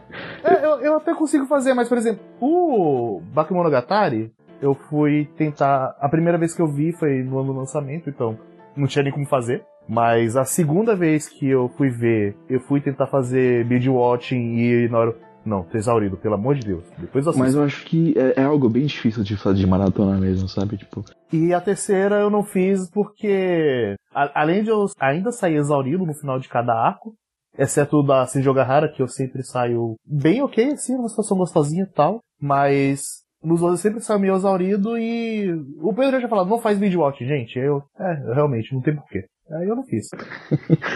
É, é, é, é porque, como é muito, muito texto, é, é mais fácil você se sentir cansado. O- os diálogos são muito rápidos e é muita, muita informação para você processar. E é muita coisa acontecendo, tanto visualmente quanto narrativamente. Então, é, eu não acho que seja, seja bom ver tudo de uma vez. Eu acho que é, é melhor você, tipo, talvez ver cada arco completo e aí você se dá um tempo para digerir, refletir pensar sobre e depois você parte pro próximo. Sim, sim, é um, é um infodump gigantesco na sua cara, mas sem aquela cara de infodump expositivo só. É, e eu- é por isso que eu ainda acho que esse, esse arco de merecia três episódios sim, porque o fato de que o, o núcleo de personagens é maior, ele precisa dar atenção tanto pra Senjogahara quanto pra Mayoi, é importante, sabe? Uhum. Então, Porque, queira ou não, enquanto a gente tem a história do Araragi e da Mayoi, a gente tem também esse, esse outro mini arco de crescimento da Senjogahara que começou antes e agora tá continuando aqui, onde ela tá basicamente tentando seduzir o Araragi da própria maneira dela. Sim. Da pior maneira possível. Ou da melhor, dependendo do seu ponto de vista, se você for um masoquista. Extremamente habilidosa na arte dessa. Não, se, se você for um maluco, é da melhor. Senão, é da pior. É, é porque a Sergio Garrada deu muita sorte por, por, por, por- pelo Araragi ser maluco também, porque, tipo assim. ele- Eles se dão bem porque eles são doidos. Não teria como. Qualquer outra pessoa sã não aguentaria o, o abuso verbal dela. E além deles, a gente tem também mais uma pitada um pouco maior de Hanekawa de novo. É, Hanekawa reaparecendo aqui. E é quando começam os ciúmes dela. Sim. Sim, é, é, é- é engraçado que, tipo, na hora que ela viu o que tava acontecendo, que ela entendeu o que ela tava acontecendo, ela já sabia, tipo, velho, vai dar namoro isso aqui. e isso é algo que fica. Eu via no- nos bônus de episódios lá. No primeiro arco, conversa a Hanekawa e a Senjo Gahara, né? E ela vai conversando com cada personagem. E ela fala que, tipo assim, nessa hora que ela visitou o parque e encontrou o Araragi lá, e ela soube que a Senjo Gahara tava lá, é- ela já sabia que ia acabar dando alguma coisa. O que é demonstrado na cena também. Você falou Hanekawa no primeiro arco e Tsubasa no segundo, você vai confundir as pessoas. Ai, quem viu, viu, quem sabe, sabe. Caraca. Eu queria dizer que eu não sei o nome dos personagens, não os dois nomes. Mas eu, eu meio que fiz isso nos meus textos também. Mas eu sempre Eu não coloquei. sei. Que eu tentei ler e eu fiquei tipo, quem é você mesmo? Quem é você? Mas eu sempre coloco. A, a primeira vez que eu falo do personagem, eu falo os dois nomes, né? Pra pessoa ficar atenta. Outra coisa que eu acho legal nesse arco, interessante de falar, é justamente essa questão da Senjo Gahara e também um, um outro ponto que é a comunicação e como o papel da comunicação é importante pra esse arco. E é meio que o tema dele como um todo. Porque quando ela se declara para Aragi, ela usa o inglês pra transmitir uma mensagem clara pra ele. É a forma mais honesta e clara que ela conseguiu se expressar. Então ela sai da própria linguagem pra demonstrar isso e se comunicar com ele. E quando ela vai falar com ele depois, ela exige que ele se comunique com ela de maneira clara, porque não tem por que ficar enrolando. Então, tipo, ou vai ou não vai. E se você for orar pra pensar num arco como um todo, ele sempre pontua essa questão da comunicação. É tipo, é a comunicação prejudicada entre o Araragi e a família dele, é a comunicação do Araragi consigo mesmo pelas coisas que ele tá se negando a ver, é a comunicação entre o Araragi e a Mayoi porque ela tá tentando afastar ele e ele não consegue entender exatamente o que ela tá fazendo. A comunicação da Senjo Gahara com o próprio Araragi com a própria Mayoi porque entre a Mayoi e ela não existe porque ela não vê a Mayoi e com o Araragi porque ela se vê tão inadequada por conta dos dois anos que ela passou antes que ela achava que o Araragi estava certo e ela não. Então, tipo, ela tem um problema de comunicação com o Araragi e consigo mesmo. E daí os problemas da Maui são problemas de comunicação dos pais dela que afetam ela e a Enfim, é o tema. Tá em tudo. Se você for parar pra pensar, tá em tudo. Por isso que é o tema. É assim que a gente identifica o tema, inclusive. Né? É uma boa dica. Mas é, eu só. Eu, eu acho que eles pontuam isso muito bem. E se você for levar isso pra um escopo maior, isso é algo que faz parte de todo o Monogatari. Só como conclusão daí e gancho que o Pedro falou é que aquele plot twist mind-blowing que eu falei anteriormente é justamente a série com um ótimo trabalho de direção te mostrando que o tempo inteiro tava rolando uma não comunicação nesse arco. Quando você entende que o Araragi que é o afligido e não a Mayoi. Não, é é maravilhoso quando você percebe isso e fala, caralho, a, a Mayoi era aberração e ele tava ali sendo afligido. E eu achei engraçado e eu fiquei, uou, peraí, como assim? Não. Eu, eu fiquei confuso quando eu vi as cenas, só que com essa perspectiva de que, ah, ele meio que tá falando sozinho ali, Sim. na perspectiva da. Agora, como o Pedro falou, realmente, tipo, assim, Jogahara deu muita sorte que o Araragi era um maluco, mas o Araragi também deu muita sorte que a Senjogahara é uma maluca, né? Porque, É, apesar de que o Araragi também tinha muitas opções, por assim dizer. enfim, E são todos malucos, todos eles. É, não é à toa que, que o, o, o Oshino é psicólogo por um motivo, né? Todo mundo precisa. Todos eles precisam. o Oshino saiu da cidade fugido, tá ligado? Chega, não quero tratar barriga, não. Eu só queria morar de mendigo aqui, os caras estão me dando trabalho. né? Chega. Daqui a pouco eu vou estar precisando de psicólogo, Jesus. É, eu tinha, eu queria pontuar só mais duas coisas, tipo, é, foi só eu que teve dificuldade de entender, tipo, como é que eles fizeram pra encontrar a casa a primeira vez, porque, tipo, eu, eu acho que eu só entendi o que aconteceu mesmo quando eu li a novel, sabe? Mas, basicamente, é, o que eles precisavam fazer era seguir as ruas novas ao invés das, da- das ruas velhas, então eles pegaram estradas recentes e construídas há pouco tempo pra chegar até o endereço, porque do contrário eles não conseguiriam ir pelo caminho que a Hatikuji conhecia, entendeu? É, Eu, eu entendi em algum momento que não foi a primeira vez. Eu sinto que isso quer dizer alguma coisa muito profunda, mas eu sou burro o suficiente. Eu, eu meio que entendi porque tava rolando meio que o, o tema das pessoas presas no passado, então a irmã do Araragi tava presa à ideia do Araragi antiga, a própria Ashikuji tava presa à época em que ela era viva. Então você tem que meio que seguir em frente. Aí como tava rolando, na hora que ele encaixou pro final do arco, eu falei, ah, ok, é isso que você está fazendo. Não, não estou perguntando o sentido prático disso, eu, eu entendi no sentido É, não, sim, simbólico. mas é tá porque, tipo, é algo que passou batido por mim a primeira vez, sabe? Aí eu só fui entender depois mesmo. E a outra coisa é que nos comentários do Blu-ray, porque os comentários têm algumas coisas importantes, gente, por isso que eu tô ressaltando aqui, porque é, um tipo de informação que geralmente tá, tá acessível aí. A Hashikuji comenta que o Araragi age de forma diferente com a Hanekawa e com a Shinobu. E a Hanekawa fala que essa forma de agir diferente, como se fosse um tratamento especial que ele tem com ela, é na verdade uma barreira entre ele e ela. Algo que eu acho que é interessante pontuar que demonstra mais sobre as relações dos personagens, sabe? O Araragi trata a Shinobu de forma especial e a Hanekawa de forma especial porque existe uma barreira entre eles.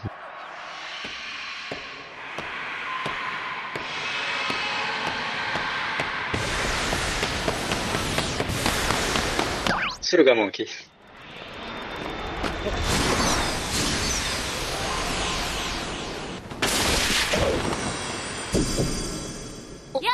あ荒らげ先輩奇遇だな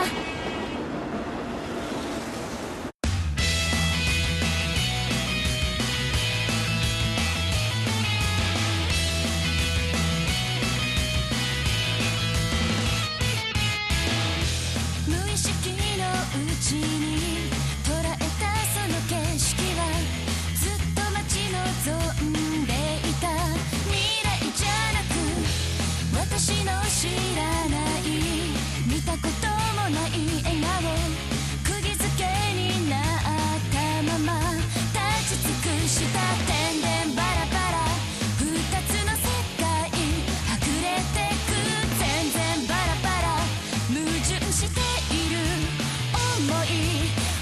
O arco que tem a melhor abertura? A minha preferida é a abertura do último. A minha é a primeira, né? A minha primeira.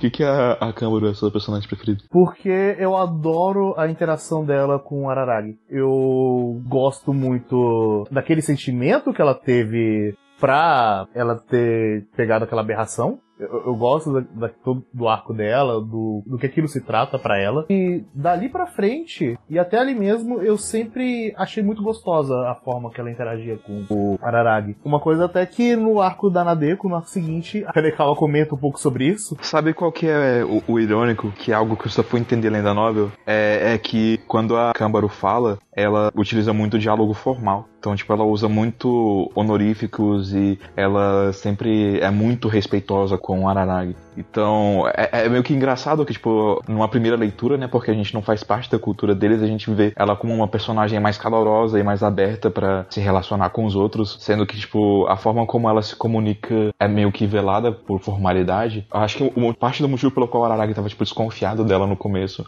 é- era isso, sabe? Porque tipo, ele não sabia lidar. E a Câmara meio que é respeitosa até demais por excesso. No que uma pessoa seria formal de forma a pedir desculpas por educação, ela é meio que por elogiar os outros, sabe? Tipo, é, ela vai, vai mu- muito, muito a fundo nisso e é algo que ficou bem claro pra mim na novel e no anime nem tanto. Eu sinto que quase como se fossem dois personagens diferentes, sabe? Lendo e vendo. É meio que eu acho isso um pouco engraçado. Eu sempre entendi que ela tratava meio formalmente porque tá, todo mundo se chama de senpai, blá blá blá, mas quando eles vão pra casa dela a primeira vez, e daí, tipo, ela usa algum termo diferente no anime mesmo, e daí, tipo, eles ficam brincando um tempo com a forma que ela deve se referir a ele, e daí ela sempre tenta samar, dono, né? É, porque a, a Câmbaro, bem, é- é- ela quer poder ser es- escrava sexual do de certa forma. Não literalmente, mas tipo assim, ela quer meio que utilizar isso a seu favor. Olha, se necessário, literalmente, né? É que, sei lá, pelo, pelo, pelo jeito que eu vejo, ela quer satisfazer o Araragi pra ele não ter que, que recorrer a Senjoga Hara, digamos assim. Exatamente.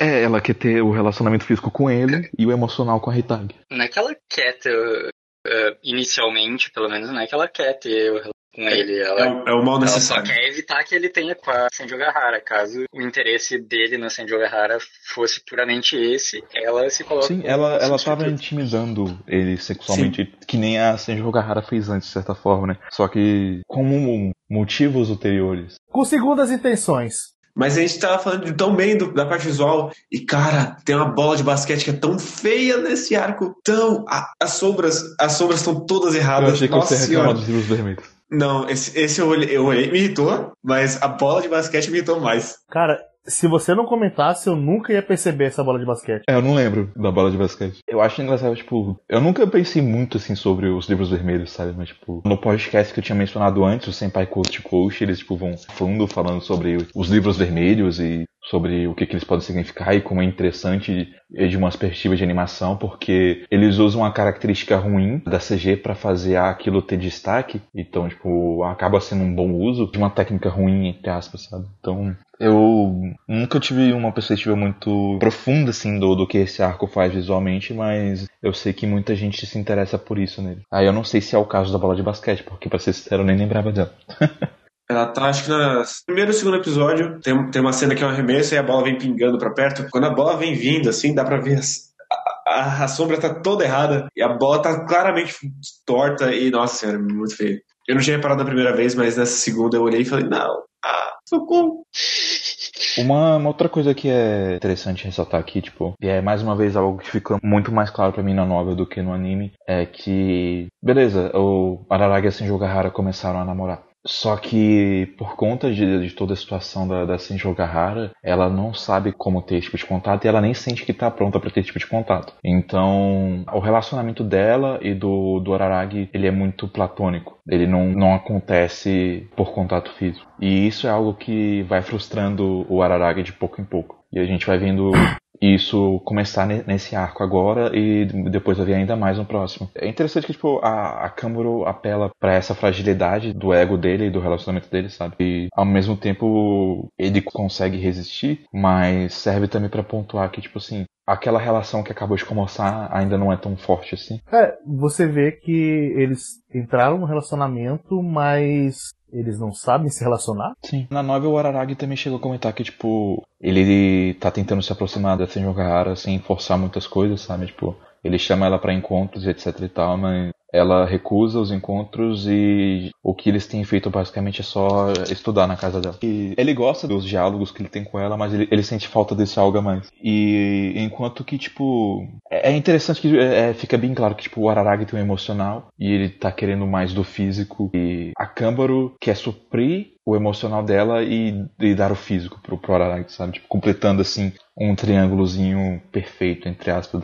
Não é nem só questão do físico, ele quer mais Senju Gahara Sim. na vida dele, ponto, sabe? Tanto que quando ele sai do primeiro encontro de estudos deles, que mostra que eles fazem uma pausa uma hora porque ele não tá conseguindo focar, e daí eles ficam trocando ideias sobre o que eles vão fazer da vida no futuro e tal. Tipo, quando ele vai embora, ele tá bem feliz porque ele teve esse Sim, diálogo é. só. ele começa a pensar mais no futuro também, sabe? Apesar de, de ser bem precoce ainda, tipo, ele começa a cogitar a possibilidade de, tipo, talvez eu devesse me esforçar e entrar numa faculdade, sabe? Na faculdade dela especificamente. Sim, sim, o que eu falo é em relação a, tipo, nem isso, é que não é necessariamente Num desejo Hum. físico só. uma vontade só de ter mais contato físico, tipo, só de ter tido mais uma conversa eh, com ela, assim, ter tido um pouco mais de Senju Gahara. Sim, sim. Deixa Eu, ve- eu vejo assim, é satisfeito. porque, tipo, eu sinto que a, a frustração pela, pela falta de contato físico é justamente a imaturidade emocional do Araragi, sabe? Por ele nunca ter tido esse tipo de relação com uma garota antes. E também porque ele era um párea social antes, sabe? Tipo, ele não, não se comunicava com ninguém, ele não dava com ninguém. Ele é visto como um, um delinquente pelo resto da escola. E agora, pela primeira vez, ele, ele tá aprendendo a ser o que, que é gente normal. Mas o que, que vocês acham do retrato dos sentimentos da, da Câmbaro, né? Tanto do fato de que ela é uma personagem lésbica, assumidamente lésbica, quanto de como eles lidam com essas questões de, de inveja e etc. Eu achei super interessante. Primeiro que a forma que ela fala que é assumidamente lésbica, eu, eu achei genial. A primeira vez que eu vi, eu, eu, eu achei super engraçado e eu achei super adequado. Toma aqui essa informação,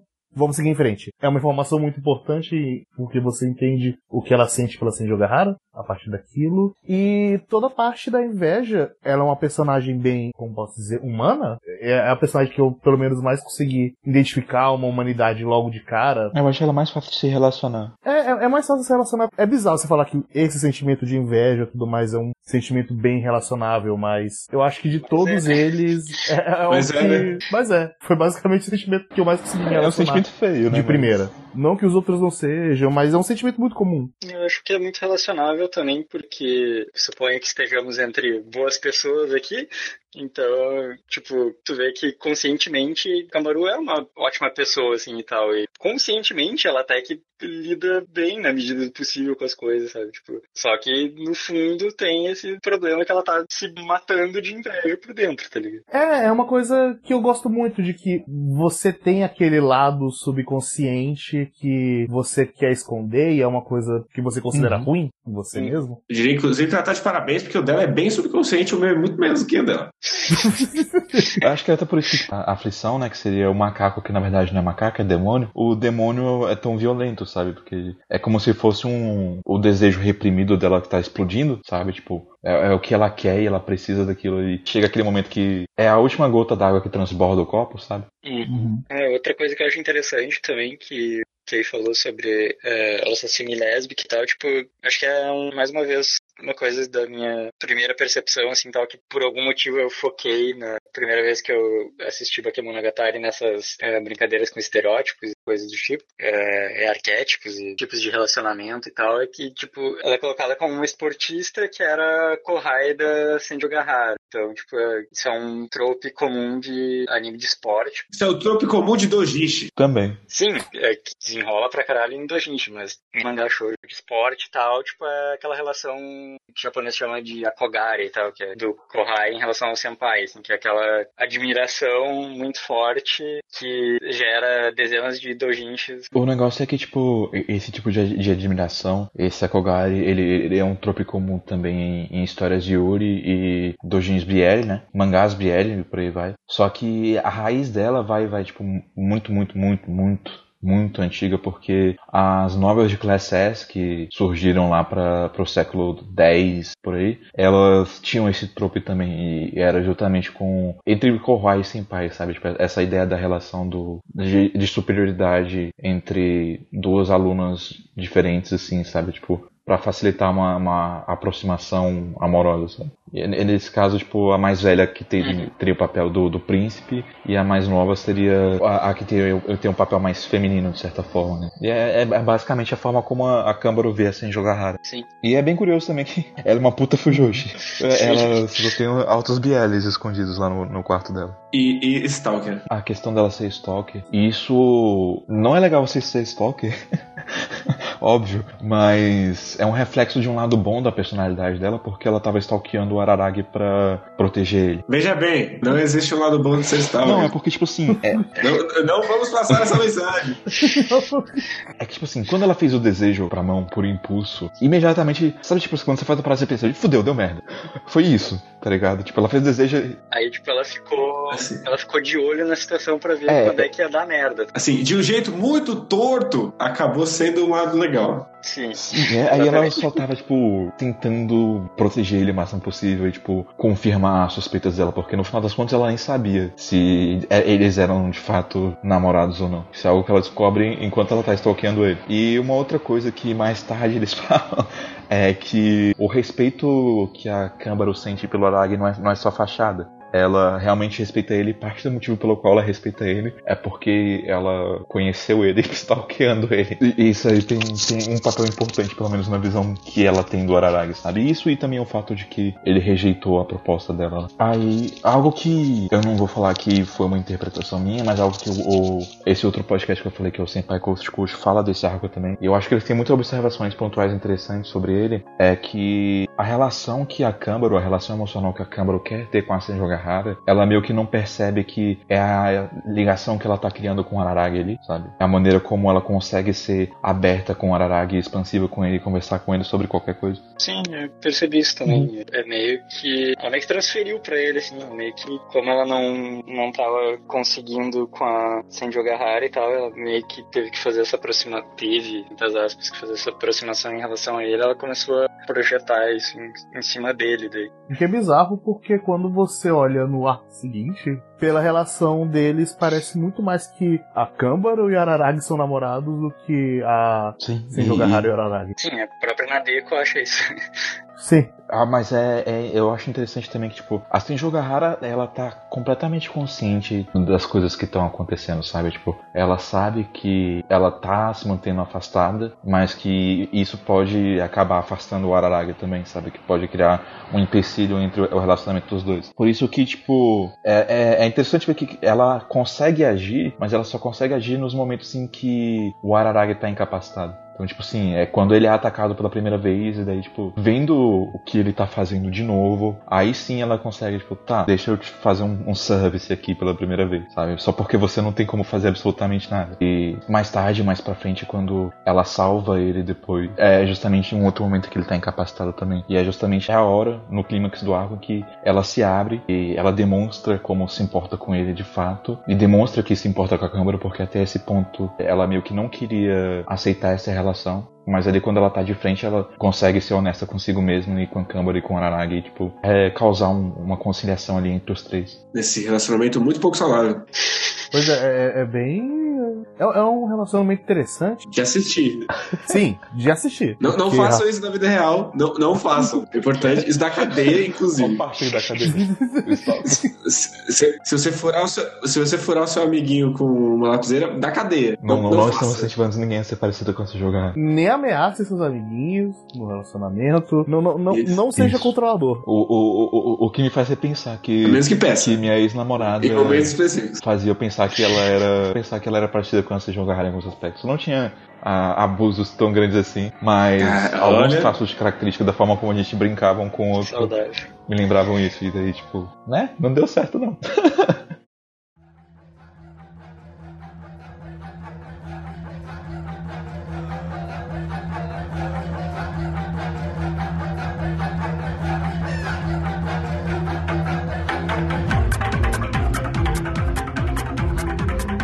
Particularmente curioso que nesse arco teve a primeira diferenciação, assim, que eu vi de- no aspecto da ação das coisas, digamos assim, entre a novel e o anime. assim, que quando o Araragi sai da casa da Senjo Gahara e encontra o Rainy Devil pela primeira vez, e depois acontece também, mas, tipo assim, no- na novel, fala que o Araragi deu sangue pra Shinobu no dia anterior, ou uns dias antes e tal, e, tipo, mostra ele, tipo, fugindo loucamente e e conseguindo dar umas esquivadas e tal, e evitando, tipo, de ser morto pelo Rainy Devil, tipo, Uhum. um, um soco só. Enquanto no anime, tipo, ele é qua- quase destroçado já de cara. eu sinto que o anime tem muito essa, essa parada de vamos, vamos acabar com o Araragi. Abusado, coitado, tipo, e eu sinto que é. na novel ele. A maneira como a gente vê ele é, é de uma forma mais competente, sabe? É, as lutas são mais viscerais, né? Sim. Depois na outra luta também, já na, na escola abandonada lá, ele também, tipo, ele dá fica um tempão, tipo,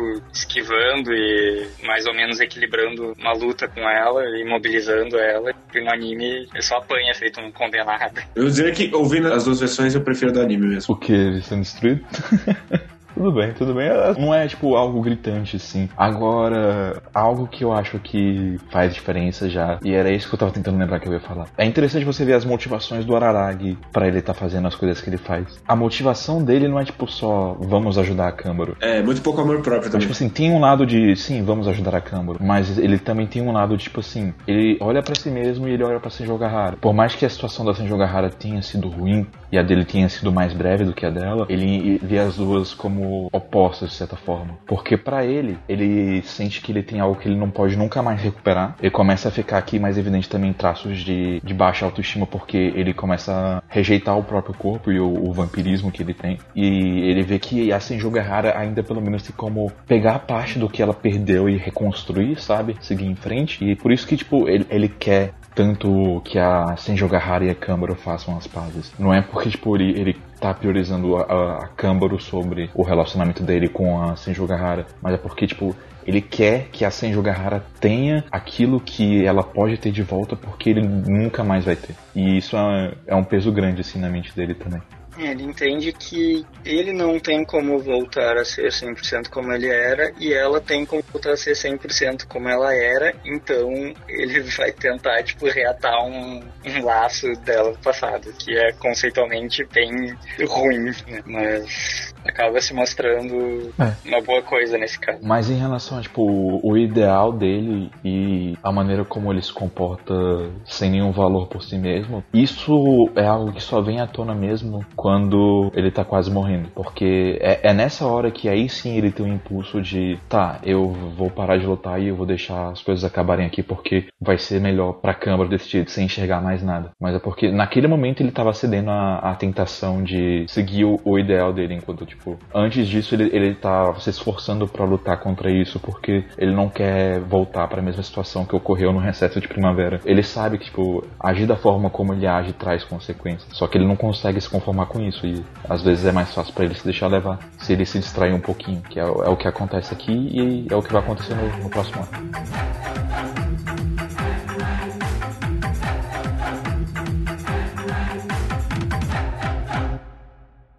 Sengoku na Deco. A abertura que tem mais memes na internet. E Sim, tem muitos melhores mashups bons. mashups. O Guerreiro acabou de dar uma panelada numa criança. Veja bem, você percebeu que elas estão em silêncio. É, でもそんなんじゃダメもうそんなんじゃほら心は進化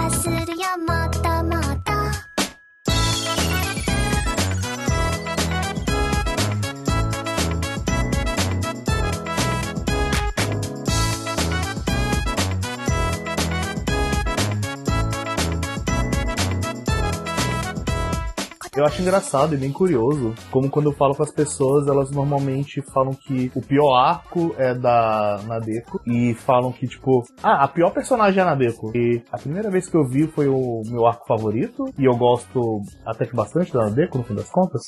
É, eu não acho que ela esteja entre os melhores personagens, mas eu acho que ela funciona muito bem. Eu acho ele o arco médio de Bakemonogatari. Ele é o mais... Ah, ok. Não, não tenho fortes, fortes sentimentos para com ele. É, eu sempre conversava com muita gente, nossa, Nadeko é o pior personagem, esse é o pior arco. Aí eu falava, não, eu, eu- eu gosto bastante desse arco até.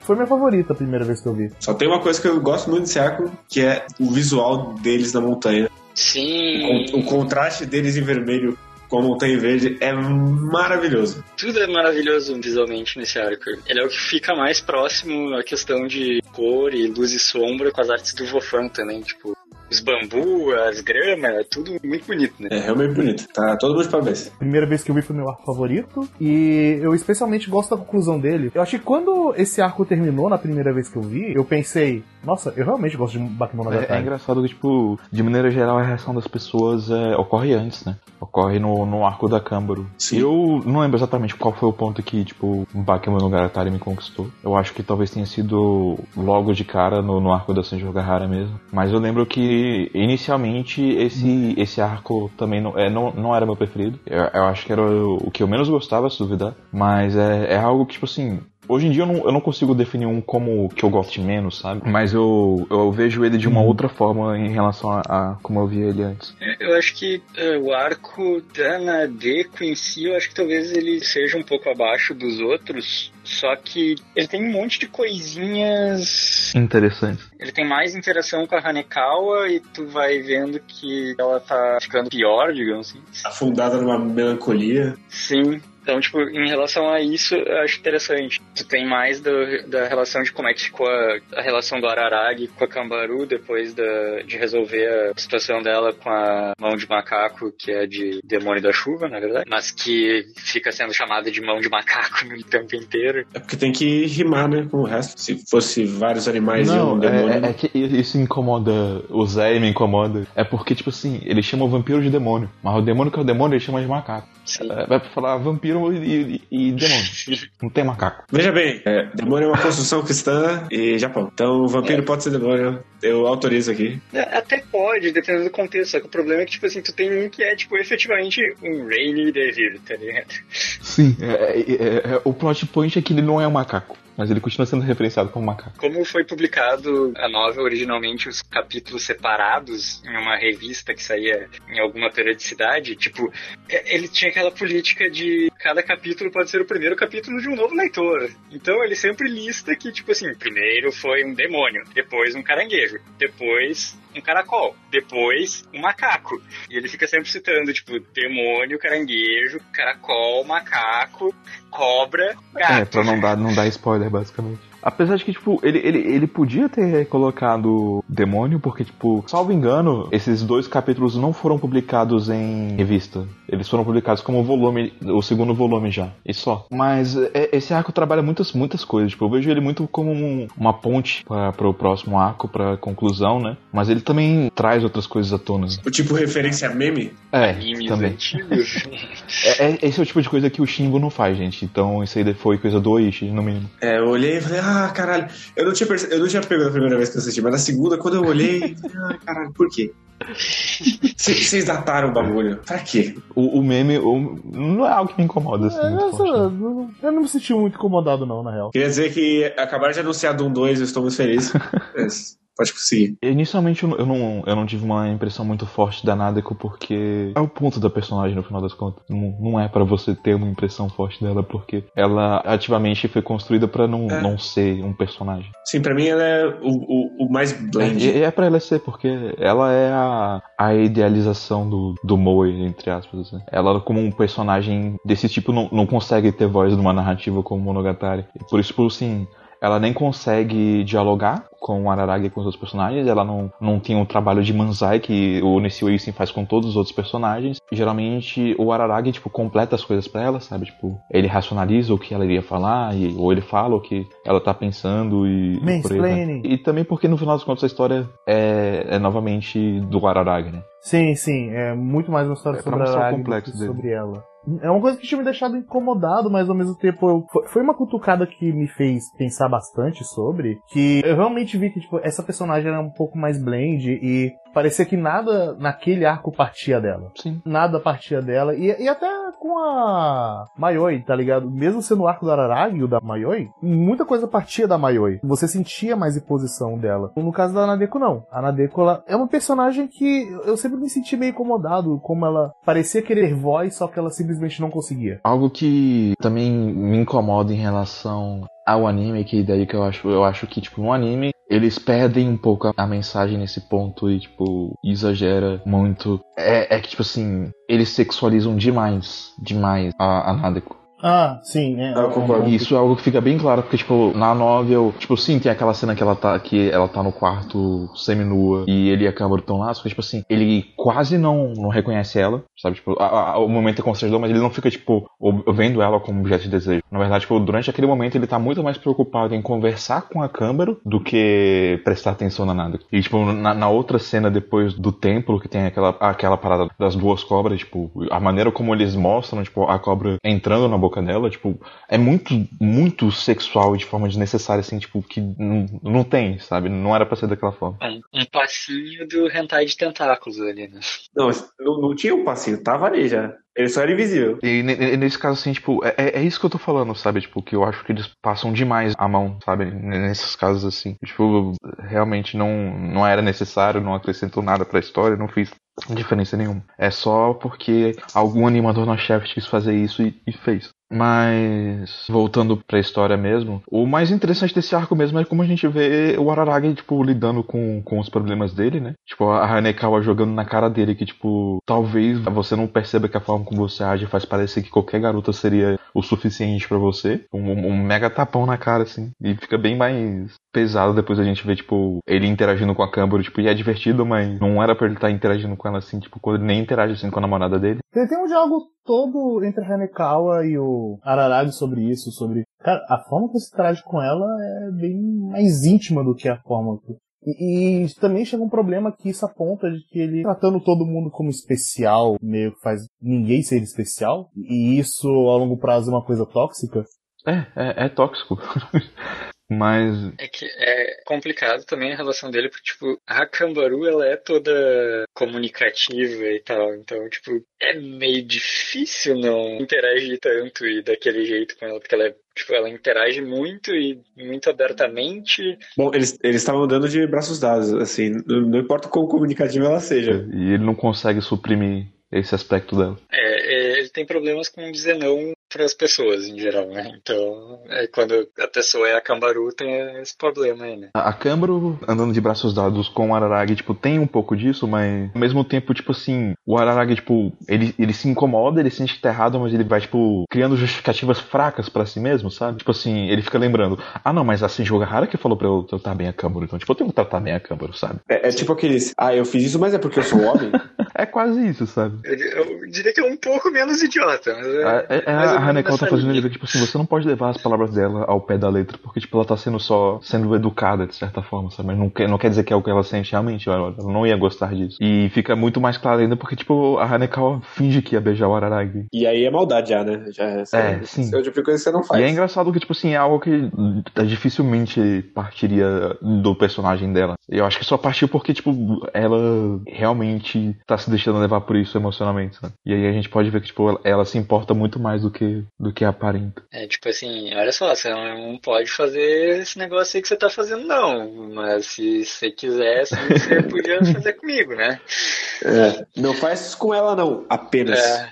Se for fazer com ela, faz comigo também. Não temos preferência. Faz só só comigo, se for o caso. É, é- é um sentimento bem humano e conflituoso que ela tem naquele momento. E a gente percebe como bizarro é isso. Com certeza. O, o Araragi hesita naquela hora, sabe? Mas, tipo, mas ele não vai pra frente. Tipo, No anime eu sinto que fica parecendo muito mais que, tipo, ele ia beijar mesmo. Mas na novel, tipo, a mente dele entrou em pânico, tá ligado? Bugou. Só que, tipo assim, eu, eu acho curioso porque quando ela tá indo beijar ele, ele não pensa, tipo assim, meu Deus, eu vou beijar a Hanekawa. Ele pensa assim, tipo, caralho, eu tenho uma dívida com a Hanekawa. E é só mais um daqueles contrastes de relações que, eu, que é, é importante ressaltar. Tipo, ele tá muito mais preocupado com o papel que a Hanekawa teve na vida dele, tipo, e o que ela representa pra ele do que com a Hanekawa em si, sabe? Tipo, e essa também não é uma visão muito, muito boa de uma pessoa muito tóxica, por mais que aparente ser. É que no final, pra ele, a Hanekal é muito mais um ideal do que uma pessoa. E Esse ideal, a gente vê aqui que, tipo, que a Hanekawa representa é o que ele tá correndo atrás, tentando salvar a e, tipo, no final das contas, não dá certo e ele tenta salvar as pessoas que não eram as vítimas, as pessoas que eram agressores, porque ele tinha que salvar todo mundo. Porque ele acha que, tipo, ninguém merece sofrer assim. A, a não ser ele mesmo, porque ele sabe que ele tá disposto a se fuder. Sim, tipo, se for por alguém, ele não se importa em, em dar a própria vida. Só que essa é uma visão, tipo, muito. Não é, não é, tipo, não é heróico, não é nobre. É falta de amor próprio. É, é você sempre pondo o outro a- acima de você mesmo. Sim, é, é muito, muito egoísta. E, tipo, é muito deprimente. É é muito egoísta, muito deprimente. E eu gosto muito de como no final a Nadeko agradece ele. Ele, putz, não me agradece não. Caralho, olha o que eu fiz. Ele percebe o. Uhum, termina pesado do jeito que tem que terminar, sabe? Tipo, aquilo ali tá ali pra você ver que, tipo, o Araragi não é um herói. Ele não é um príncipe como a Senjogahara gosta de ver ele. Ele é só uma pessoa que tem problemas muito, muito sérios. Sim. E no final também é muita prepotência da parte dele querer salvar o mundo. Uhum. Ser o- o- um grande salvador. Tipo assim, é, isso é algo que eu gostaria de entrar em mais detalhes, mas eu, eu acho que a gente vai ser ter mais a, algo que tá só em Bakemonogatari, então, tipo.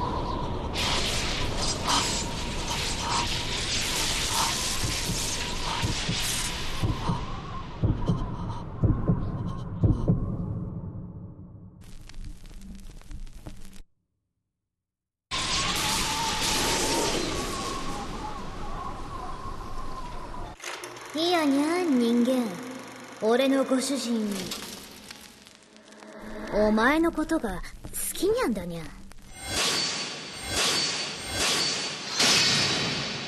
Tsubasa Cat. 恋しくて愛しく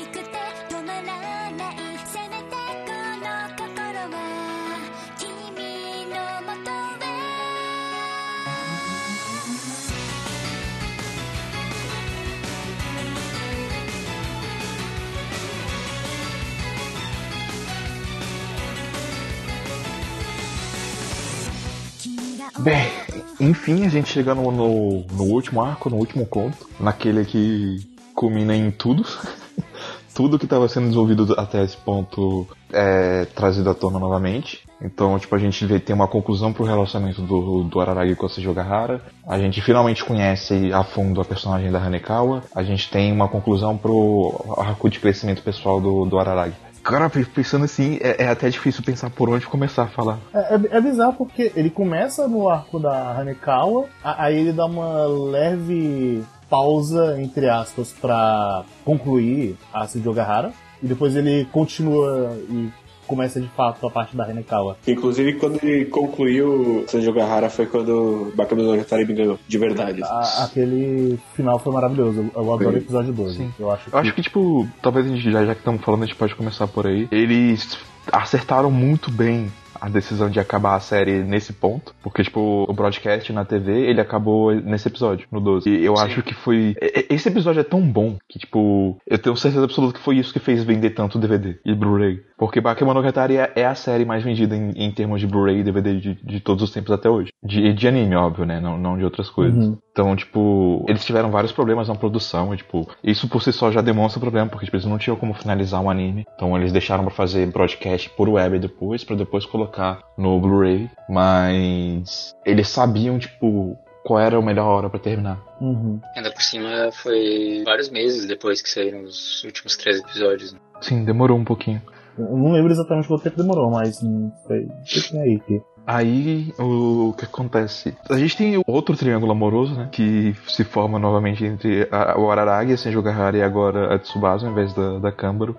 E é por isso que, tipo, embora pareça uma pausa, né, uma quebra, tanto que, tipo, eles mudam pra abertura da Hitage de novo, ao invés de botar da Tsubasa, mas é porque, tipo, e- e- eles chegarem nesse ponto é importante pra conclusão do arco de qualquer forma. A gente precisa entender de onde o Araragi tá partindo e, tipo, da mesma forma como, tipo, ele finalmente conquistou a gente aí, tipo, é nesse momento que eu acho que, tipo, o Araragi realmente sente que ama a, a Senjogahara e que ele pode falar isso pra si mesmo. Ele, tipo, deixou de ser platônico pra ser uma relação viável entre os dois. Acho que sim, porque acho que assim como a gente mesmo é quando provavelmente ele passou a, a entender melhor ela, passou a ter um novo patamar de entendimento dela. E ela, por sua vez, se abriu, né, de, de verdade com ele. Sim. É algo, tipo, eu, eu gosto muito dessa, dessa, dessa cena como um todo. A, a música, né, Senjogahara Tore, ela fica marcada na minha cabeça e eu acho que é a música mais icônica de Monogatari, justamente por causa desse momento. E eu acho legal também que ela é nomeada justamente pelo, pelo story que ela fala antes, que significa, tipo, quando a, a Senjogahara se declara pro Araragi lá no, no arco da Mayoi, pouco tempo antes ela fala sobre que ela gostaria que a- a- o termo Tori se tornasse comum, né? Ele, ele sobre- ele fosse além do, do Moe da, da geração atual. Isso porque em japonês, Moe é escrito como se fosse, tipo, algo breve e, e efêmero, tipo, um- é um lapso, sabe? E esse kanji pra Tori é como se fosse, tipo, um fascínio, só que ele é duradouro, ele é construído. E é meio que, tipo, a maneira como eu vejo ele trabalhando esses temas e um pouco dessa metanarrativa de Monogatari, de fazer um- algumas críticas aqui e ali, a maneira como as narrativas funcionavam naquela época. A construção desse relacionamento aqui da, da com o Araragi que a gente vê acontecendo ao longo da série inteira pra, tipo, de fato, poder determinar aqui que, tipo, eles têm uma relação agora e, tipo, tá seguindo por um caminho melhor, sabe? Tipo, mais saudável e ma- mais interessante do que até então. Eu só preciso comentar também que a cena do carro, meu Deus, eu estava muito desconfortável. Caralho. Eu não podia deixar passar batido a minha sensação de desconforto. É, é, o- é o momento que você desce do carro e nunca mais olha pra trás. É, é, é tão condizente, é até um, condizente com a personalidade da Hitagi, porque, tipo assim, ela fez tudo aquilo, mas, tipo, eu vou fazer uma coisa de tal forma que eu vou abusar do Araragi o máximo possível. E, tipo assim, ela colocou, no- ela colocou tanto o Araragi quanto o pai dela numa situação que ela tava abusando dos dois. Então, tipo, a- aquele momento pra ela deve, deve ter sido maravilhoso, assim, sabe? Mas me colocando na posição dele, tipo, eu, eu tava, tipo, legitimamente triste, assim, sabe? Tem uma hora na novel que ele fala, tipo assim, cara, eu preciso segurar muito o que eu tô pensando agora, porque se eu falar o que eu tô pensando, a gente vai terminar. Então, o desconforto atingiu um nível, tipo, que realmente pegou sério, assim, na novel, tipo, no anime é mais cômico, mas é, é- é- não tem como também. Cara, se você fosse Araragi, cara, eu só, eu só ia sair do carro e chorar. Tipo, no meio da estrada, abre a porta e pula, tá ligado? É, tipo, não, chega, não, cara. Eu não mereço isso. É, é, é é- é um relacionamento muito lindo de se observar, mas n- não entre nesse. Não entre nessa.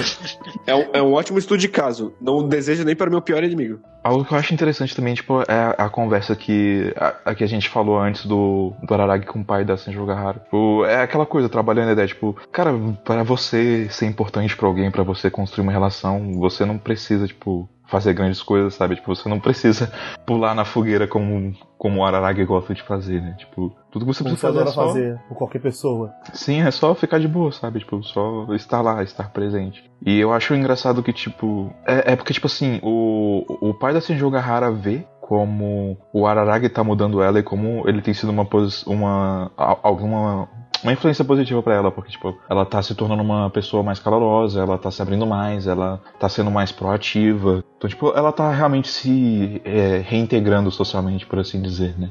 E, tipo, ele vê tudo isso, então, tipo, ele sabe que o Araragi é muito importante pra Hitaga, só que o Araragi esse tempo todo tava em dúvida e frustrado, porque, tipo, ele não conseguia sentir isso, ele não tava batendo aquela conexão emocional, sabe? Uhum. E ao mesmo tempo, tipo, o Araragi logo que vê a relação do, do pai dela com, com ela, ele já sente que assim, tipo, não, ela tá querendo te mostrar também, tipo, que ela tá bem e ela se importa com você também, sabe? Então, tipo assim, os dois, tipo, não conseguem enxergar o carinho que a Senjogahara tem por eles, mas eles enxergam o carinho que ela tem um por outro. Então, tipo, eles entendem ela, mas eles não, eles não se sentem dignos o suficiente, sabe? Sei. Não sei.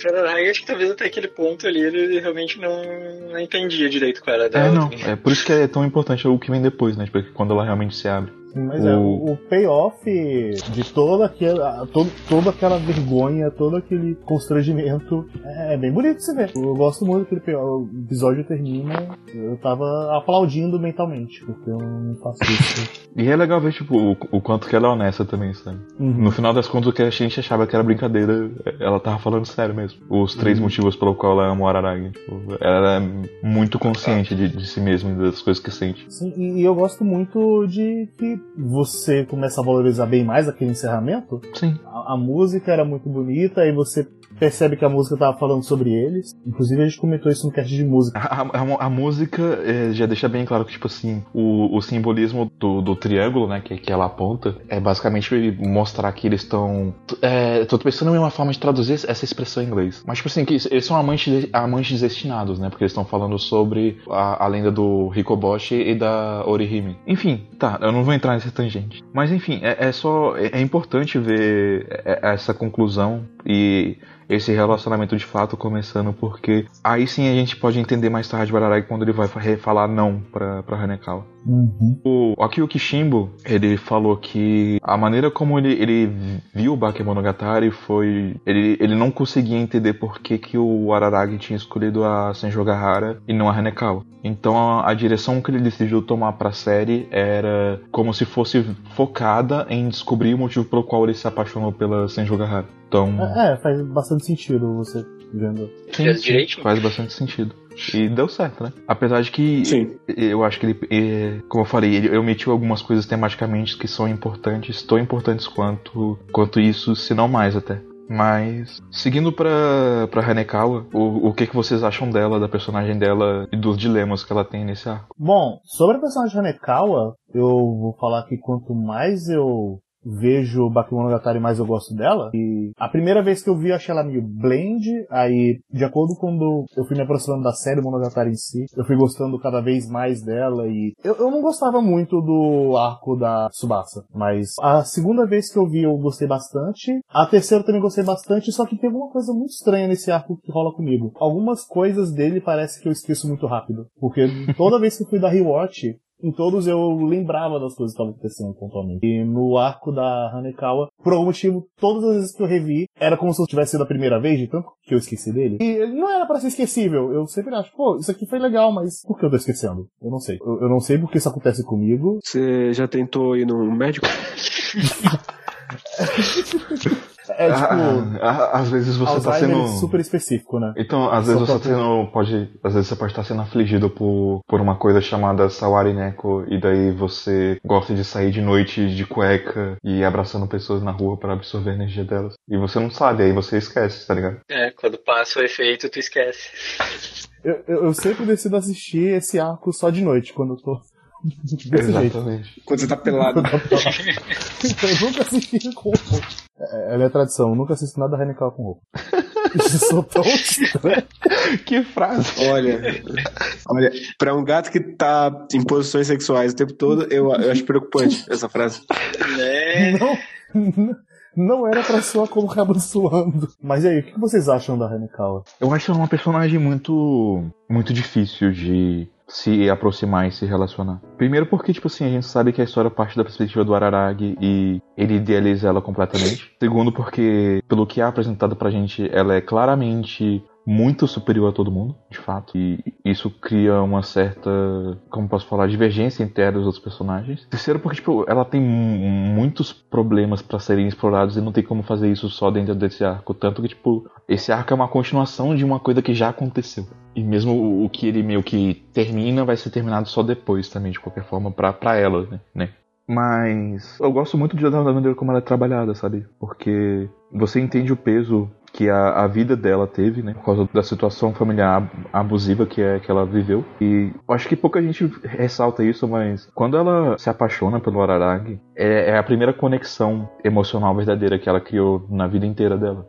Então não me surpreende que é, é, tanto tempo de abuso acabou sendo tão estressante pra ela quanto esses meses que ela teve apaixonada, porque tipo o desespero dela deve ter sido muito grande. E no final das contas, a pessoa que parece tão ideal tem tantos problemas de, de autoestima quanto o Araragi. Ela é meio que nem o Araragi nesse sentido de, sabe, tipo, ignorar a verdade que tá na frente dela, fingir que não Uhum. tá acontecendo. Então eu, eu gosto da Hanekawa como um boss final, assim, porque, tipo, ela serve muito como um catalisador de todos os temas da série e pra que o Araragi possa crescer, sabe? Porque no final das contas ela é, é o ideal que ele precisa superar. Daí entra o outro ponto também, que a gente não, não falou, mas durante todo esse arco tem uma outra coisa que tá acontecendo, que é a- o, o, o sumiço da Shinobu. Então, o Araragi tá procurando a Shinobu, e ele tá tentando encontrar ela desesperado, tanto pra lidar com o problema da Hanekawa, quanto pra se sentir mais tranquilo e seguro de, de si mesmo. Encontrar Shinobu é, é- é que, tipo, realmente a parte que é fundamental e é, é importante pra que o arco se resolva. E aí que eu acho que muita gente ignora isso e se foca mais nos personagens que estão ali, ativos na obra, porque se a Nadeko era um projeto de personagem, a Shinobu, nesse ponto, não chega nem a, nem a ser isso, né? Ela é só uma ferramenta. Tanto que ela literalmente não fala. Hum, Mas eu acho que isso funciona muito bem quando você tenta analisar o que, que ela significa pro Araragi, quando você descobre que ela é um reflexo dele e ela basicamente é a representação do amor próprio do Araragi. Então, a garotinha pequenininha de 8 anos que não fala é o, o pouco amor que o Araragi tem por si. Ele precisa buscar isso pra conseguir superar o ideal que a Hanekawa representa. Então, eu, eu, eu gosto de como isso é trabalhado no arco e é, é a mensagem mais importante a se passar, sabe? Tipo, no fim das contas, tipo, o Araragi, ele rejeita a Hanekawa pelo amor que ele tem pela e ele rejeita o ideal, encontrando o, o seu próprio amor, né, por si. Isso espelhado na Shinobu e espelhado no que ele viveu até aqui. Eu gosto bastante de- dessa conclusão de arco todo. Mas bem, de qualquer forma, o crescimento do Araragi também é representado pelo Oshino indo embora, né? Tipo, agora ele vai ter que cuidar da Shinobu, ele vai ter que cuidar de si mesmo, e ele vai ter que lidar com os seus próprios relacionamentos por si só. A gente pontuou isso no começo também, que o, Uhum. a ida do Oshino é tipo, é, beleza, é uma nova fase mostra que ele está testando mais um passo pra vida adulta. primeira vez que, ele, que o Araragi não tem a consultoria dele é justamente nesse último arco, assim, de na abertura, quando a Hanekawa vira Black Hanekawa de novo, ele ainda tá lá, só que daí, tipo, ele some depois do primeiro episódio já. E é louco que isso estava sendo construído há muito tempo. Você vê sempre nos outros arcos ele falando, pô, eu, sou bem dependente de você, né? É. E no arco da Nadeko ele fala, ó, tô- vou, embora. Em breve eu tô indo embora e você tem que aprender a se virar. E é, no arco seguinte ele tem que se virar. Ele fala algo que, tipo assim, que é algo que meu pai, pelo menos, sempre martelou muito pra mim quando eu era pequeno. Que era, tipo, eu não vou estar aqui pra você pra sempre, sabe? Tipo, ele tá passando isso pra Araga, tipo, você não tem como ficar dependendo dos outros pra sempre. Você tem que saber viver sobre suas próprias pernas e crescer, sabe? Am- Amadurecer. Então você precisa ser forte o suficiente pra viver sozinho, entre aspas, né? Não sozinho de ausente de pessoas, mas pra caso al- algo aconteça. Você pode buscar apoio em outras pessoas, mas você precisa conseguir se sustentar sozinho minimamente. Sim. É aí que bate forte também a mensagem de, de amor próprio. né? Que é algo que ele finalmente pôde encontrar porque de alguma forma ele aprendeu a gostar mais de si mesmo, interagindo com essas pessoas e conhecendo essas pessoas e vendo que ele tem um papel na vida delas. Por isso que a, toda a parte da jogar é importante, porque talvez é a primeira vez assim que ele vê que tipo assim, eu tenho um papel na vida de uma pessoa que tá fazendo bem para ela e eu não precisei jogar minha vida fora para isso acontecer. Então, por isso que eu acho que deu certo no final e é bem coerente. E por isso que eu acho que o personagem da Shinobu é importante é bem complexo de ser analisado, porque, tipo, quando mais tarde, nas próximas séries, quando ela começar a falar, ela é uma personagem com uma personalidade muito forte por si só, mas eu acho que a gente nunca pode deixar de lembrar e esquecer que ela é basicamente um espelho do Araragi mesmo. Hoje em dia, o, o, o 10 que eu dou pra Bakemonogatari, ele é verídico, mas ele é muito mais honorário, sabe? Porque é, é aquela coisa do ciclo sem fim, sabe? De, de reassistir as coisas. Uhum. Só que eu sei que eu não posso falar que essa obra por si só é perfeita, porque tem um peso de muitas outras coisas que eu já consumi, sabe? E quando eu, eu pego essa série para rever, eu sei que eu tenho uma bagagem que uma pessoa que vai estar vendo agora não, não vai ter. Eu reconheço que tem seus defeitos, sabe? Mas eu acho que também tem muitas qualidades ocultas ali, muitas coisas mais interessantes e importantes para se descobrir do que se apegar às pequenas incongruências, sabe? O que eu falo muito é que Monogatari não é uma série acessível. Não, não eu é. digo que ela não é acessível porque para alguém que não tá acostumado com certos roteiros, pessoas que não estão muito acostumadas com certas tropes de anime, mangá, novos, vai soar uma coisa meio confusa até para eles. Não, não vai ter tanto significado, não vai ter o mesmo peso.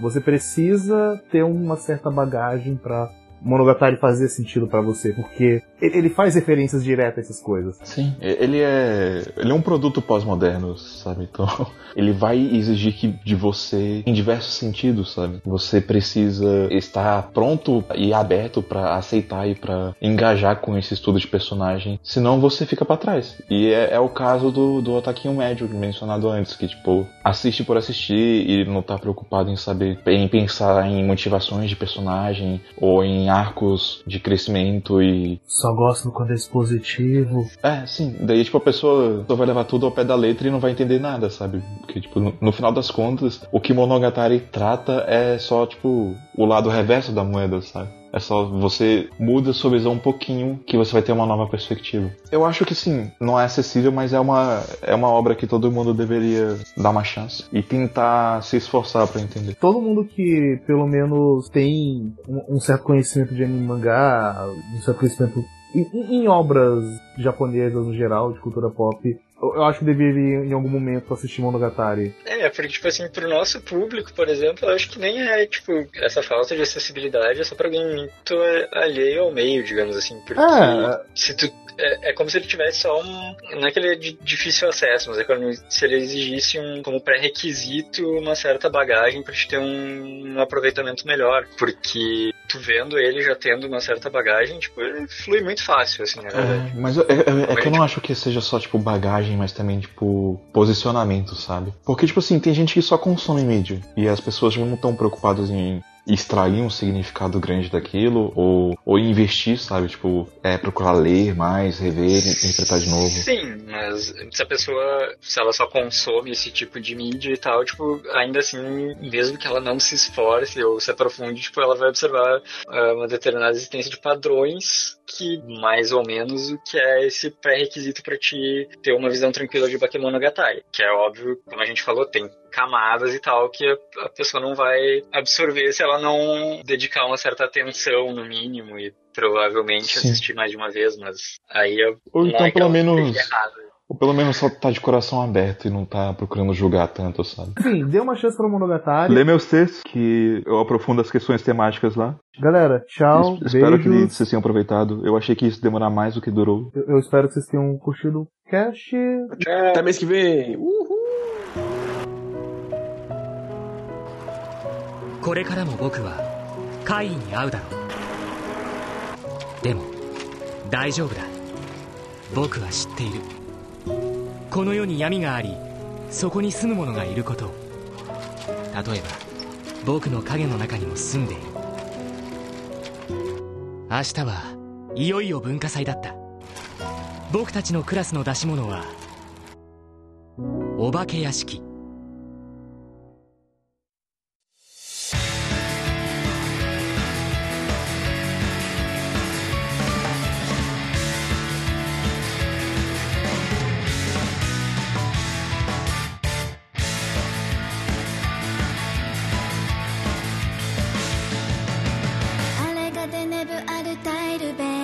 君は指さす夏の大三角。